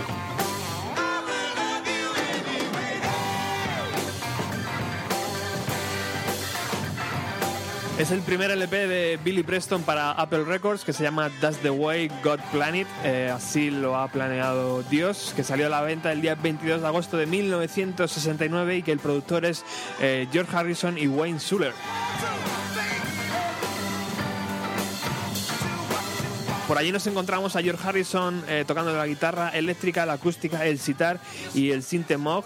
También nos encontramos a Eric Clapton haciendo de las suyas con la guitarra eléctrica y a Keith Richards tocando el bajo.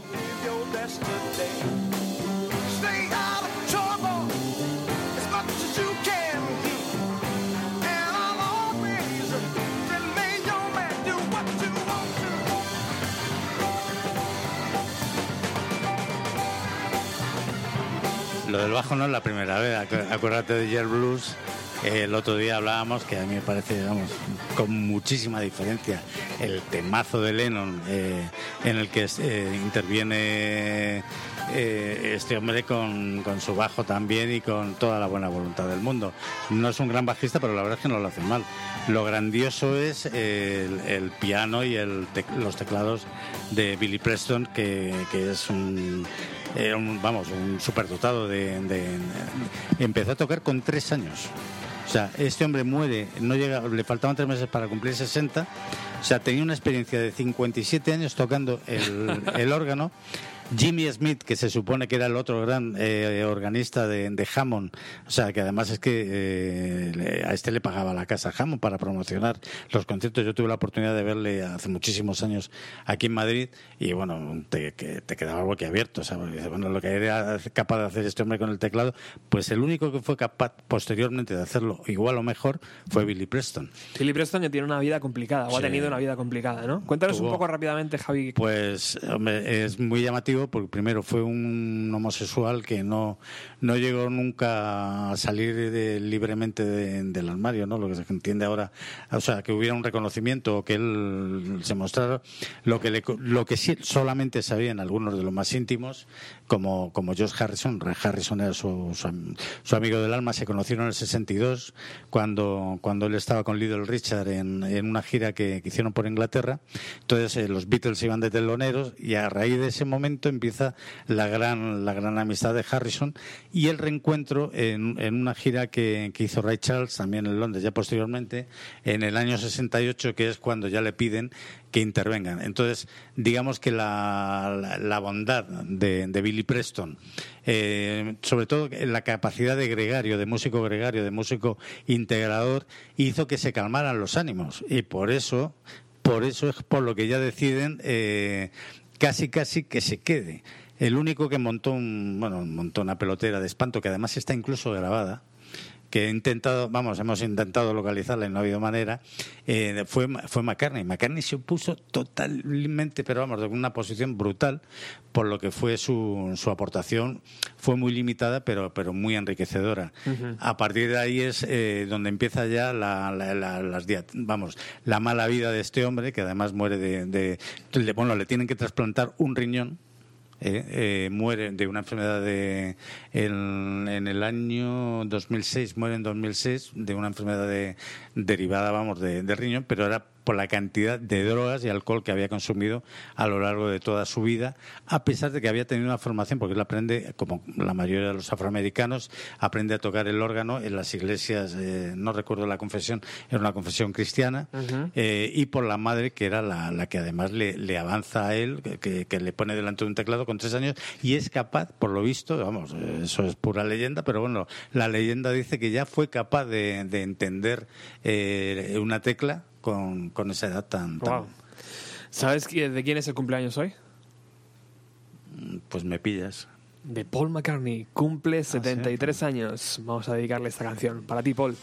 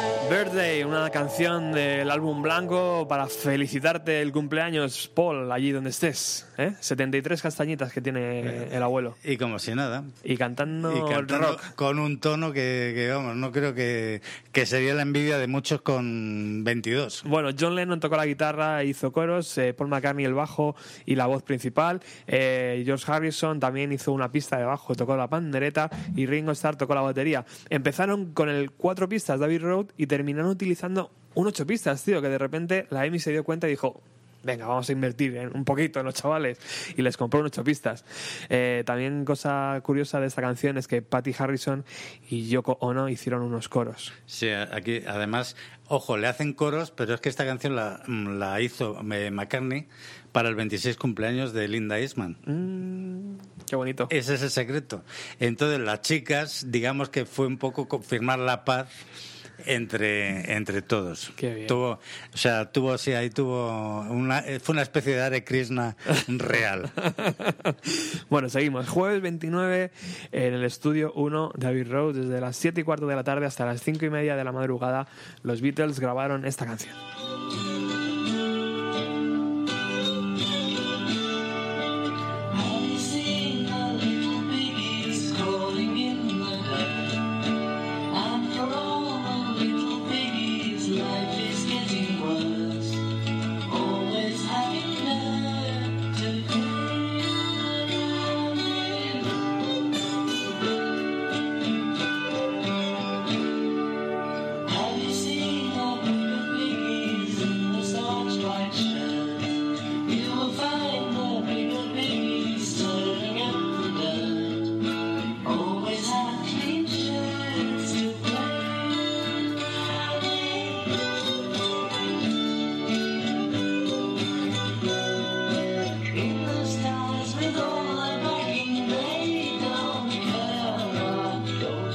Vez regresamos al apartamento de George Harrison en la localidad de Esser para grabar, para escuchar cómo grabaron este Piggies en sus cuatro pistas eh, y que luego pues llevaron a Abbey Road y acabó en el álbum blanco. Una canción de George Harrison, ¿no, Javi? Sí, es de Harrison. Eh, y a mí esta versión me parece, francamente, mejor que la que incluyen en el disco. lo, lo digo de, lo digo de corazón, me parece bastante mejor. Bueno. Eh, aparte de que es una canción también inspirada y que, curiosamente, como, como les pasó en más una ocasión con este disco, es una crítica social. Los Piggies son los, la clase media inglesa, ¿no? O sea, digamos que los tratan muy despectivamente como diciendo, joder, sois un, un- estáis un pelín aborregados. O sea, bueno, también, claro, decirlo con un Rolls Royce pintado de rosa en la puerta es fácil, pero digamos que, que, que en el fondo eso es lo que transmite la canción. Paul McCartney tocó el bajo con púa, ponen, o sea que se debe notar en las grabaciones, en esta no, porque es una demo. Eh, George Harrison tocó su guitarra acústica y la voz, Ringo Starr la pandereta y el bueno de John Lennon, como estaba buscando por ahí eh, audios para su Revolution Number 9, le dijeron, venga Lennon, búscate unos sonidos de cerditos en las cintas de Emi. Y el bueno de Lennon no participó en estas sesiones. Así que bueno, ahí está Piggies.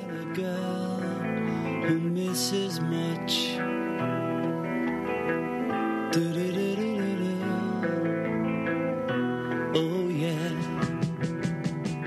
She's well acquainted with the touch of the velvet hand, like a lizard on a window pane. The man in the crowd with the multicolored mirrors on his boots lying with his eyes while his hands are busy working overtime. Soap impression of his wife, which he ate and donated to the National Trust.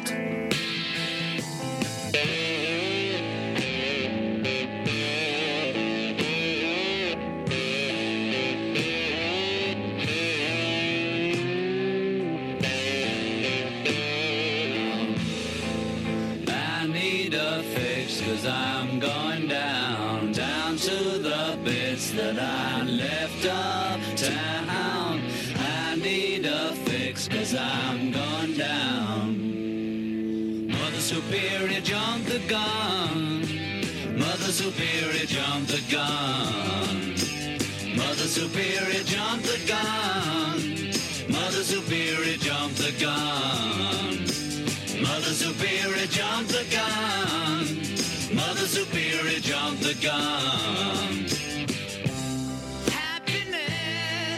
is a warm gun.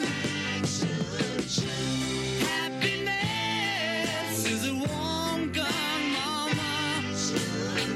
Es una de esas chicas que no se pierde nada. La felicidad es un rifle caliente. Cuando te cojo en mis brazos, sé que nadie podrá hacerme daño. Happiness is a war gun. Tres canciones unificadas en una.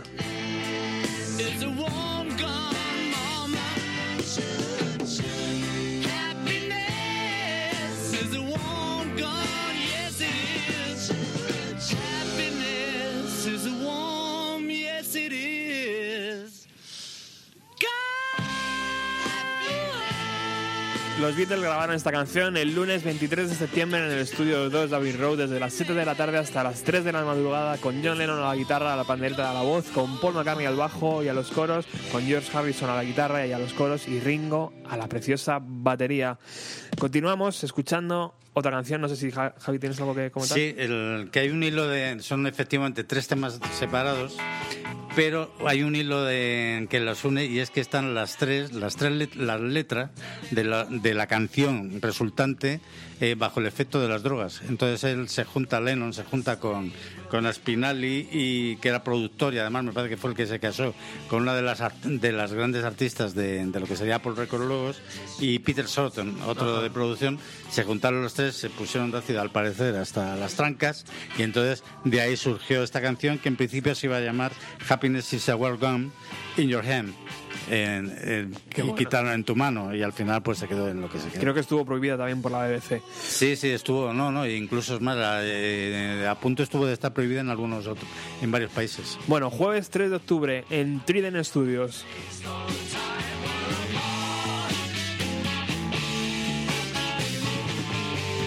Otra de las composiciones de Harrison, Sabo Trafford, con John a la guitarra, con Paul al bajo, con George eh, Harrison a la guitarra, al órgano y a la voz, con Ringo a la batería a- y a la pandereta y con algunos músicos que apoyaron con instrumentos de viento. Esta canción tiene su propia ma- magia, ¿no, Javi? Sí, esta, esta canción eh, es muy, muy Harrison y está cargada de- Vamos, está cargada. Tiene, está dedicada realmente a, a Clapton, a la adicción de Clapton, que en este caso no es una droga, es el chocolate. Entonces eh, es muy curioso porque todo va nombrando. ¿Pero cuál de ellos? Eh, no, no, el chocolate, ¿El chocolate de o- cacao. es, muy, es muy- ojo, yo también, ¿eh? O sea, tengo una debilidad grandiosa y entonces es muy gracioso porque va hablando.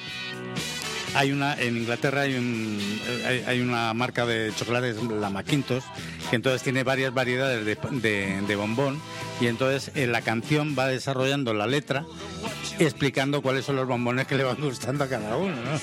o sea, sé que es una No se rompieron la cabeza, ¿eh? no, no se calentaron. Pero ojo, es grandiosa la canción.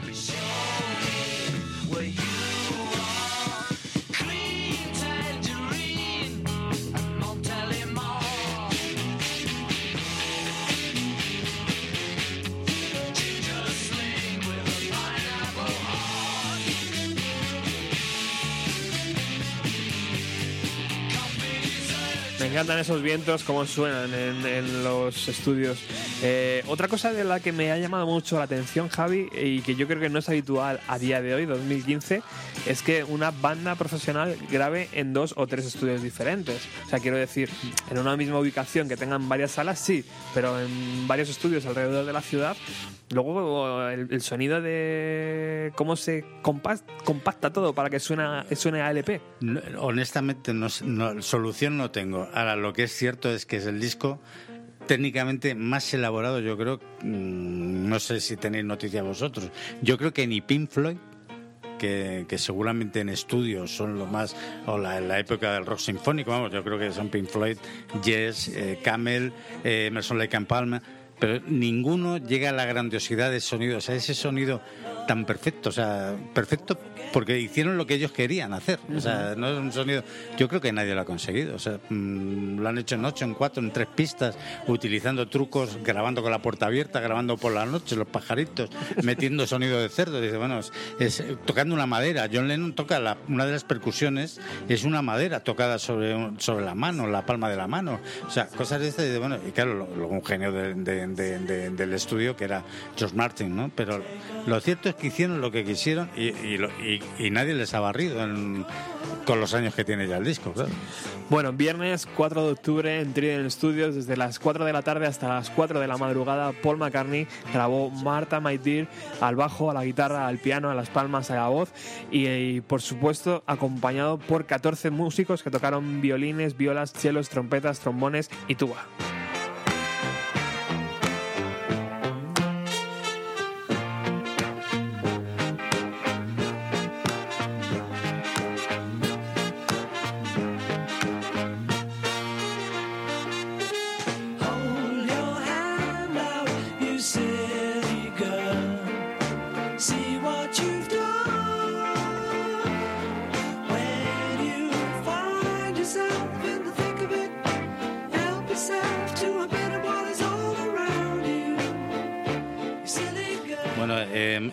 Este, este es el Martha My Dear, que evidentemente es una canción de McCartney, que la, la leyenda dice, no está claro, ¿eh? tampoco, pero vamos, la leyenda dice que se la dedica a, su perra, a la perra que tenía Marta.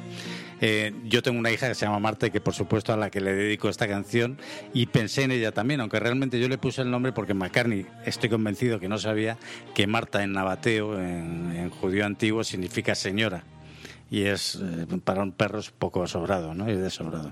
Bueno, yo he leído muchísimos foros que dicen que no es el perro, ¿eh? No, no, no, ya, ya, no. Está el, O sea, no está claro si era el es- perro o no. También perro. está, al, al parecer, una de las secretarias de, de David Road, eh, digamos que de muy buen ver, que yo creo que es la versión real.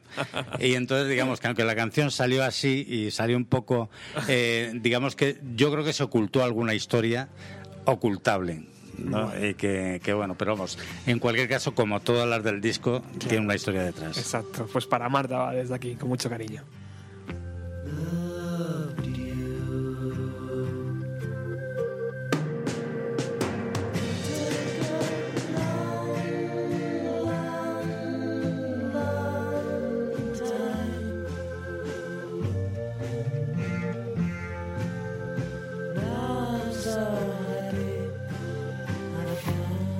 Lunes 7 de octubre en el estudio 2 de Abbey Road, desde las 2 y media de la tarde hasta las 7 de la madrugada, los Beatles grabaron It's Been a Long, Long, Long Time, que luego terminó acabando eh, acortándose el título, el título de la canción y simplemente se quedó en Long, Long, Long.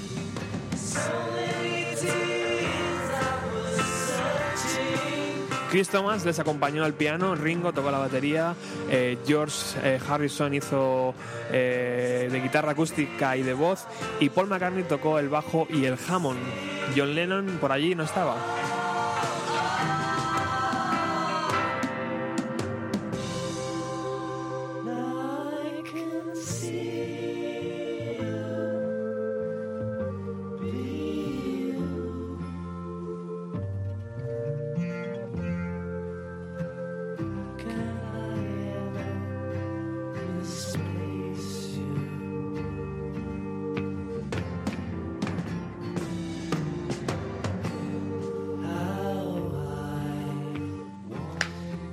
Esta es evidentemente una canción Harrison pura al 100% y mm, digamos que al margen de la extraordinaria calidad y la sensibilidad que, que- que transmite, que, que Harrison mm, una- eh, utiliza una técnica que ya había utilizado en alguna otra ocasión y es doblarse a sí mismo la voz.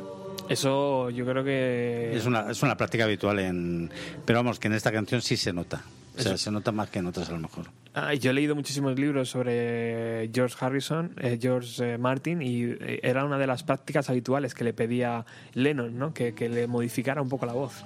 Sí, bueno, eso, eso lo hacían, bueno, ya lo vimos en, eh, lo hacían incluso eh, eh, doblando o, vamos, perdón, doblando no, aumentando la velocidad o reduciendo la velocidad de reproducción, con lo cual cambiaban el tono y a ellos les permitía también un margen de subir o bajar la voz. fix myself a drink. No, no, no.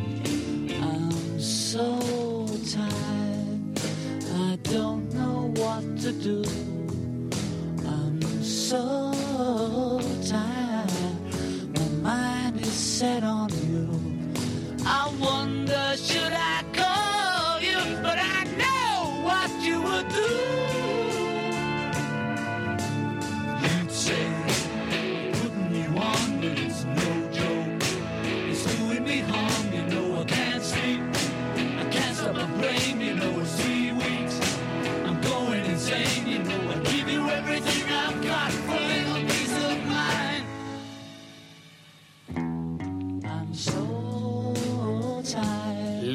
Estado puro, tío. Sí, no, además esta canción es muy divertida. El título a mí me parece genial, I'm so tired, estoy cansado. Es, una, es, eh, es un canto a la abstinencia. Estaba como loco en la India por fumarse un cigarrillo, porque no dejaban. Y entonces hizo la canción, estaba cansado de todo. O sea, yo creo que los que hemos tenido que dejar de fumar, yo por obligación y otros por devoción, pues bueno, digamos que es el cántico siempre sería, además a mí, ya, como ya lo sabía, lo primero que pensé cuando dejé de fumar fue I'm so tired.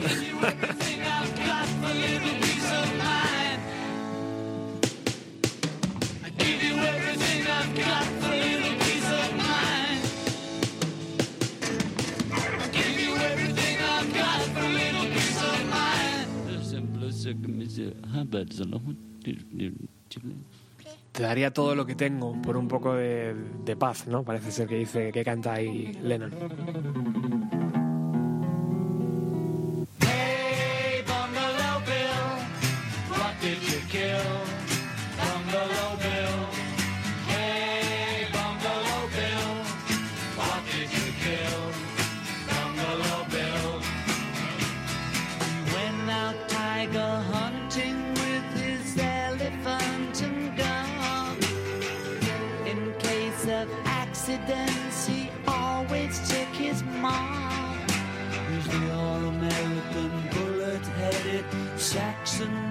Son.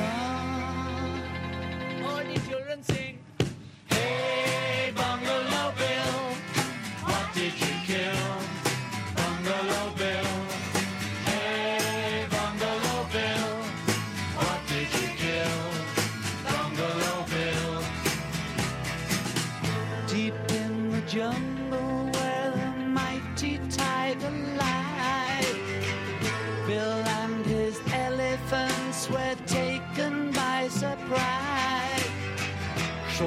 So Captain Marvel zapped him right between the eyes.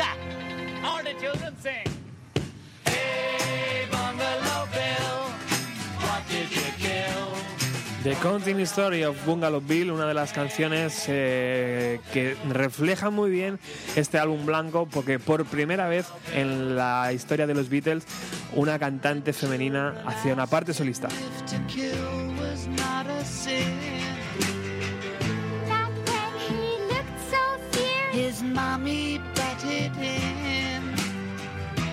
¿Y quién canta esa parte que acaba de sonar, querido Javi? Pues ya sabéis todo quién era.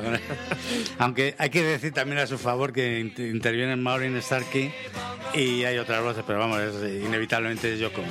Pero yo creo que eso fue una cesión que hizo John.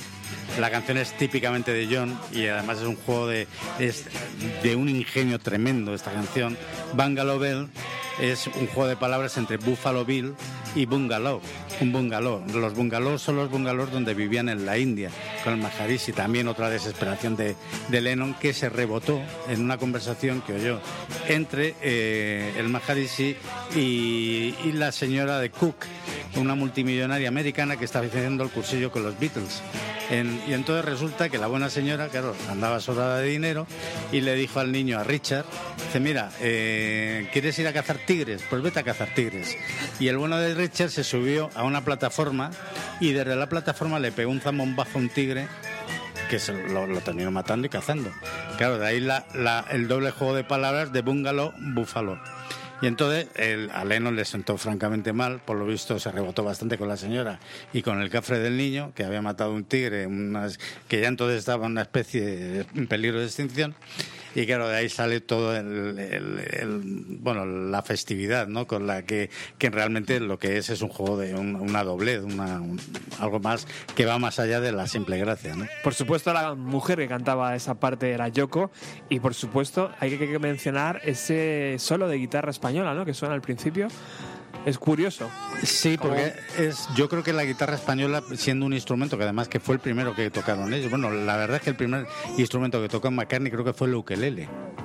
Luego se compraron una guitarra eh, que, McCartney además eh, eh, del que realmente aprendió también a, hacer a sortear los primeros acordes con un poco de habilidad fue de Harrison, que era el único que era capaz de, de- hacer de poner cuatro notas seguidas sin equivocarse, ¿no?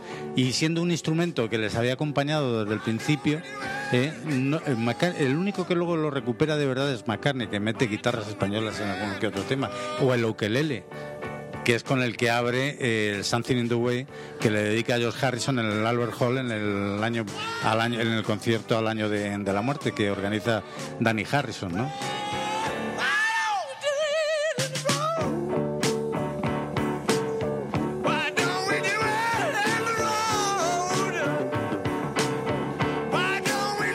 Estamos llegando al final del programa. Miércoles 9 de octubre, Estudio 2 David Road. Desde las 7 de la tarde hasta las 5 y media, Paul McCartney y Ringo Starr hicieron esta canción.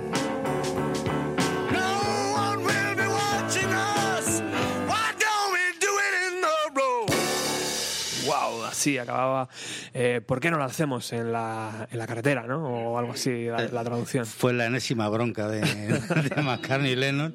Le costó una bronca eh, de magnitud eh, extrema a McCartney porque la grabó él solo. Y realmente, si te fijas, la canción, eh, el estilo es de Lennon. E incluso Paul McCartney tiene que forzar la voz hasta el extremo de llegarla casi a las tonalidades de Lennon. Entonces, Exacto. Lennon se cabreó con McCartney y le dijo que, bueno, porque no había esperado. Y el otro le dijo que tenía mucha prisa. Exacto. Y ahí se quedó el tema, pero fue, debió de costarle lo suyo. Bueno, domingo 13 de octubre eh, es el último día que los Beatles graban ya para dar forma a este eh, álbum blanco. Y vamos a utilizar las dos canciones, la de las demos del apartamento de George Harrison antes de entrar en el estudio y la canción que se grabó definitivamente. Estamos escuchando Julia, una canción de Lennon.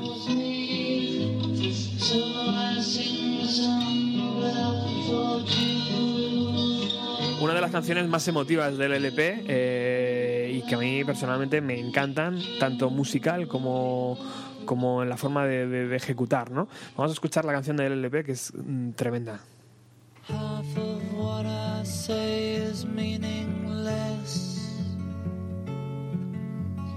But I say it just to reach you, Julia. Julia. Julia. Ocean child calls me. So I sing the song of love, Julia,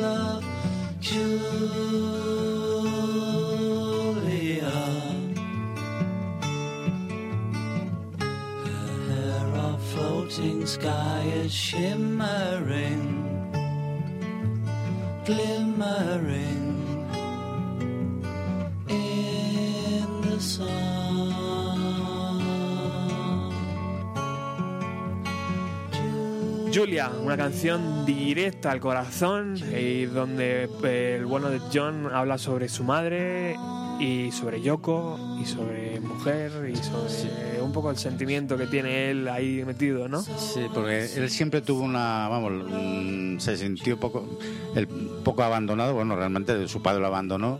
Él se tuvo que criar con su tía, Julia, la madre. Digamos que el reencuentro fue tardío y tuvo una muerte trágica. Él siempre tuvo ese, digamos, es- eh, ese problema de, de desafección ¿no? familiar. Y lo cierto es que además es, en, en cuanto a carácter, sí es curioso que es el más agrio de, de los cuatro Beatles. Y yo creo que, vamos, yo no, siempre se ha dicho, ¿no? Que, que era un poco, venía generado por, por esa falta de cariño familiar. En este caso también ahí la, lo comparte con Yoko, como bien has dicho, cuando habla de, de Ocean Girl, la, la, la mujer, la chica que está que viene de- del otro lado del océano, ¿no? Entonces digamos que es eh, que es, son los dos amores de su vida, ¿no? Eh, es una canción que tiene tiene un valor, pues pues eso, muy, muy sentimental, lleno lleno de mensajes eh, de cariño. ¿no? La graba y la ejecuta el mismo John Lennon sin la ayuda de ninguno de los tres Beatles. Bueno, no tampoco lo necesitas Sí, una guitarra acústica. y- Como hizo McCartney y también la con. Blackbird. Efectivamente. Y con esto ya acabamos lo que es el álbum blanco, que como veis, si empezó mal, acabó casi peor, ¿no? O sea, fue haciéndose una bola terrible hasta ya el final de los, de los Beatles. Eh, bueno, vamos con algo eh, que tengo yo aquí pendiente. Muy buenas tardes, Roberto. La verdad es que incluso las grandes historias, eh, que siempre decimos que nunca llegan a terminar, al menos conocen algunos eh, puntos y seguido o un punto y aparte y luego vuelven a comenzar en párrafos diferentes. Es lo que ocurría eh, con la herencia de este White Album, que era un disco en muchos sentidos crepuscular, porque a pesar de tener composiciones maravillosas, eh, se perdía el sentido casi de los Beatles como grupo. Cada uno estaba ya experimentando por su lado, haciendo eh, determinadas incursiones en, facetas diferentes de la música y no lograban ponerse de acuerdo para casi nada. Eso, claro, no es, eh, no es óbice para disfrutar eh, de un pedazo de álbum doble con composiciones eh, tan maravillosas como las que, las que están sonando en estos dos programas. Lo que ocurre es que se había perdido aquel sentido de conjunto. Eh, ya no tenían demasiado interés en colaborar los unos con los otros. Eh, cada uno estaba perdido en su propia ensoñación y eso eh, ya se veía desde, desde el White Album y marcó un poco la, la piedra de toque para lo que vendría después.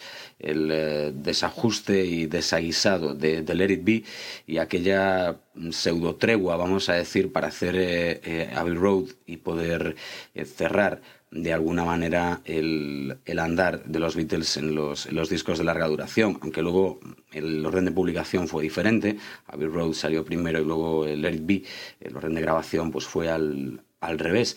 De hecho, en, Abbey Road, con aquel The End, por ejemplo, se apreciaba ya que estaban firmándolo el, el final de, de la banda, cosa que Fijaos lo, que- son las cosas. Otra de las cosas que, que hace diferente a los Beatles de cualquier otro grupo es que duraron lo que duraron y por unas circunstancias o por otras nunca los cuatro juntos volverían a, a grabar al mismo tiempo en la misma habitación, haciendo pues si cabe más leyenda de aquella banda.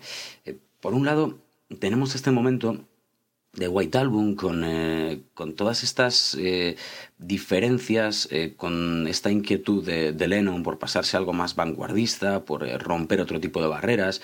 McCartney se va despertando poco a poco y se despertará mucho, mucho más en los siguientes meses el- la tendencia a volver a, sus orígenes. De hecho, la célebre pelea sobre, sobre la grabación de, de Let It daría mucho que hablar al respecto y su reedición años después eh, con aquel Let It Be Naked ¿no? y otro tipo de, de producción.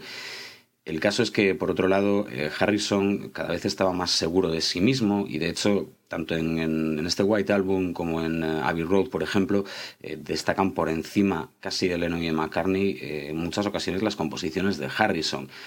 Tendremos un Something, un Here Comes the Sun, tendremos en este mismo álbum una, una auténtica maravilla como es el, el While My Guitar Gently Whips.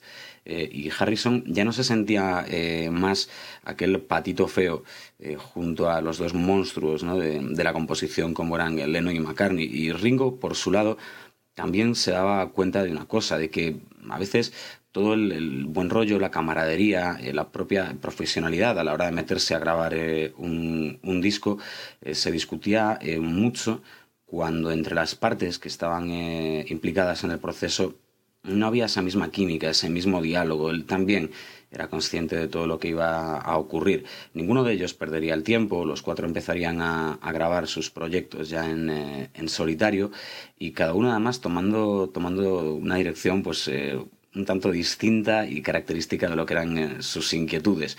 La verdad es que White Album fue el heraldo que anunciaba que, que aquella batalla se había terminado, una batalla que por un lado se había ganado, puesto que aunque no se cambió el mundo, sí que lo consiguieron mover un poquito, como decía Lennon años después, eh, pero que en algún momento de la batalla habían perdido otras cosas, como era la capacidad para crear eh, en conjunto, para crear eh, juntos.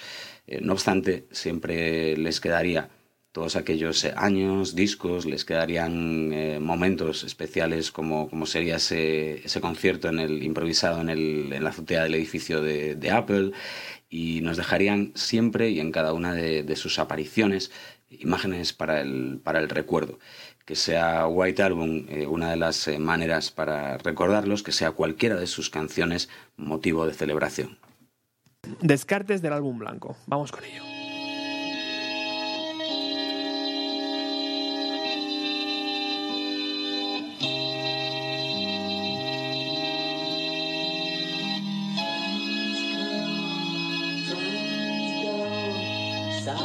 Esta pequeña pieza se llama Circles y fue grabado en el apartamento de George Harrison.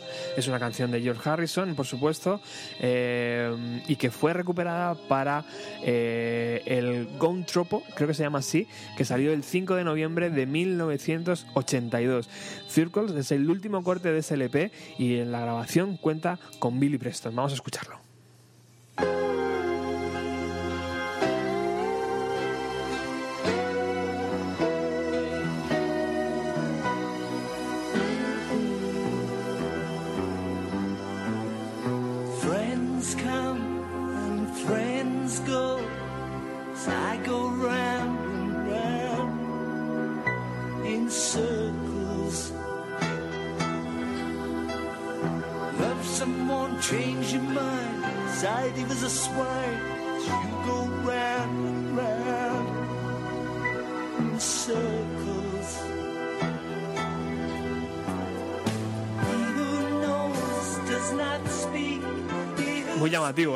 Se quede en el cajón hasta el año 1982 esta canción. Sí, pero lo hacen con bastante asiduidad los Beatles. ¿eh? E incluso McCartney recupera canciones de, de- casi de... Bueno, el One After Nine Nine de, de Let It Be, ¿eh? esa canción la componen en Liverpool, en el garaje de la casa, me parece que era de, de Paul McCartney.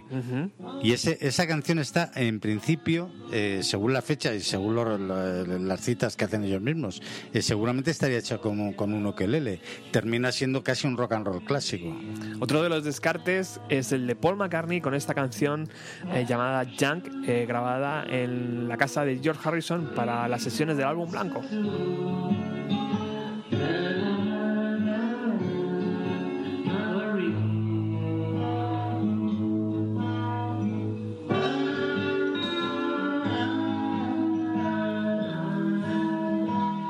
Por lo que sea, aquella canción no terminó en el álbum blanco ni en ninguno de los discos posteriores de los Beatles, pero sí McCartney la incluyó en su LP llamado McCartney, que, fue, que salió a la venta en 1970 y la canción sonaba así.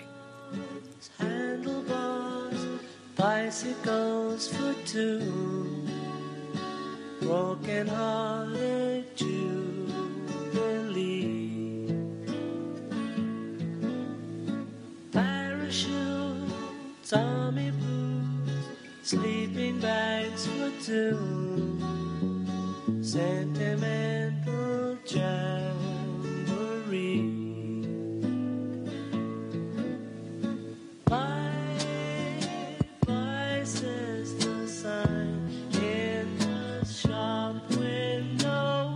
Paul McCartney, que como hemos dicho antes, ha cumplido 73 castañitas y que está de muy buen ver y que esperemos que aguante mucho, mucho, mucho, igual que, que Ringo Starr, que tengan una larga vida. Y vamos a despedirnos ya con el último corte, el que hablaba antes Javi al principio del programa.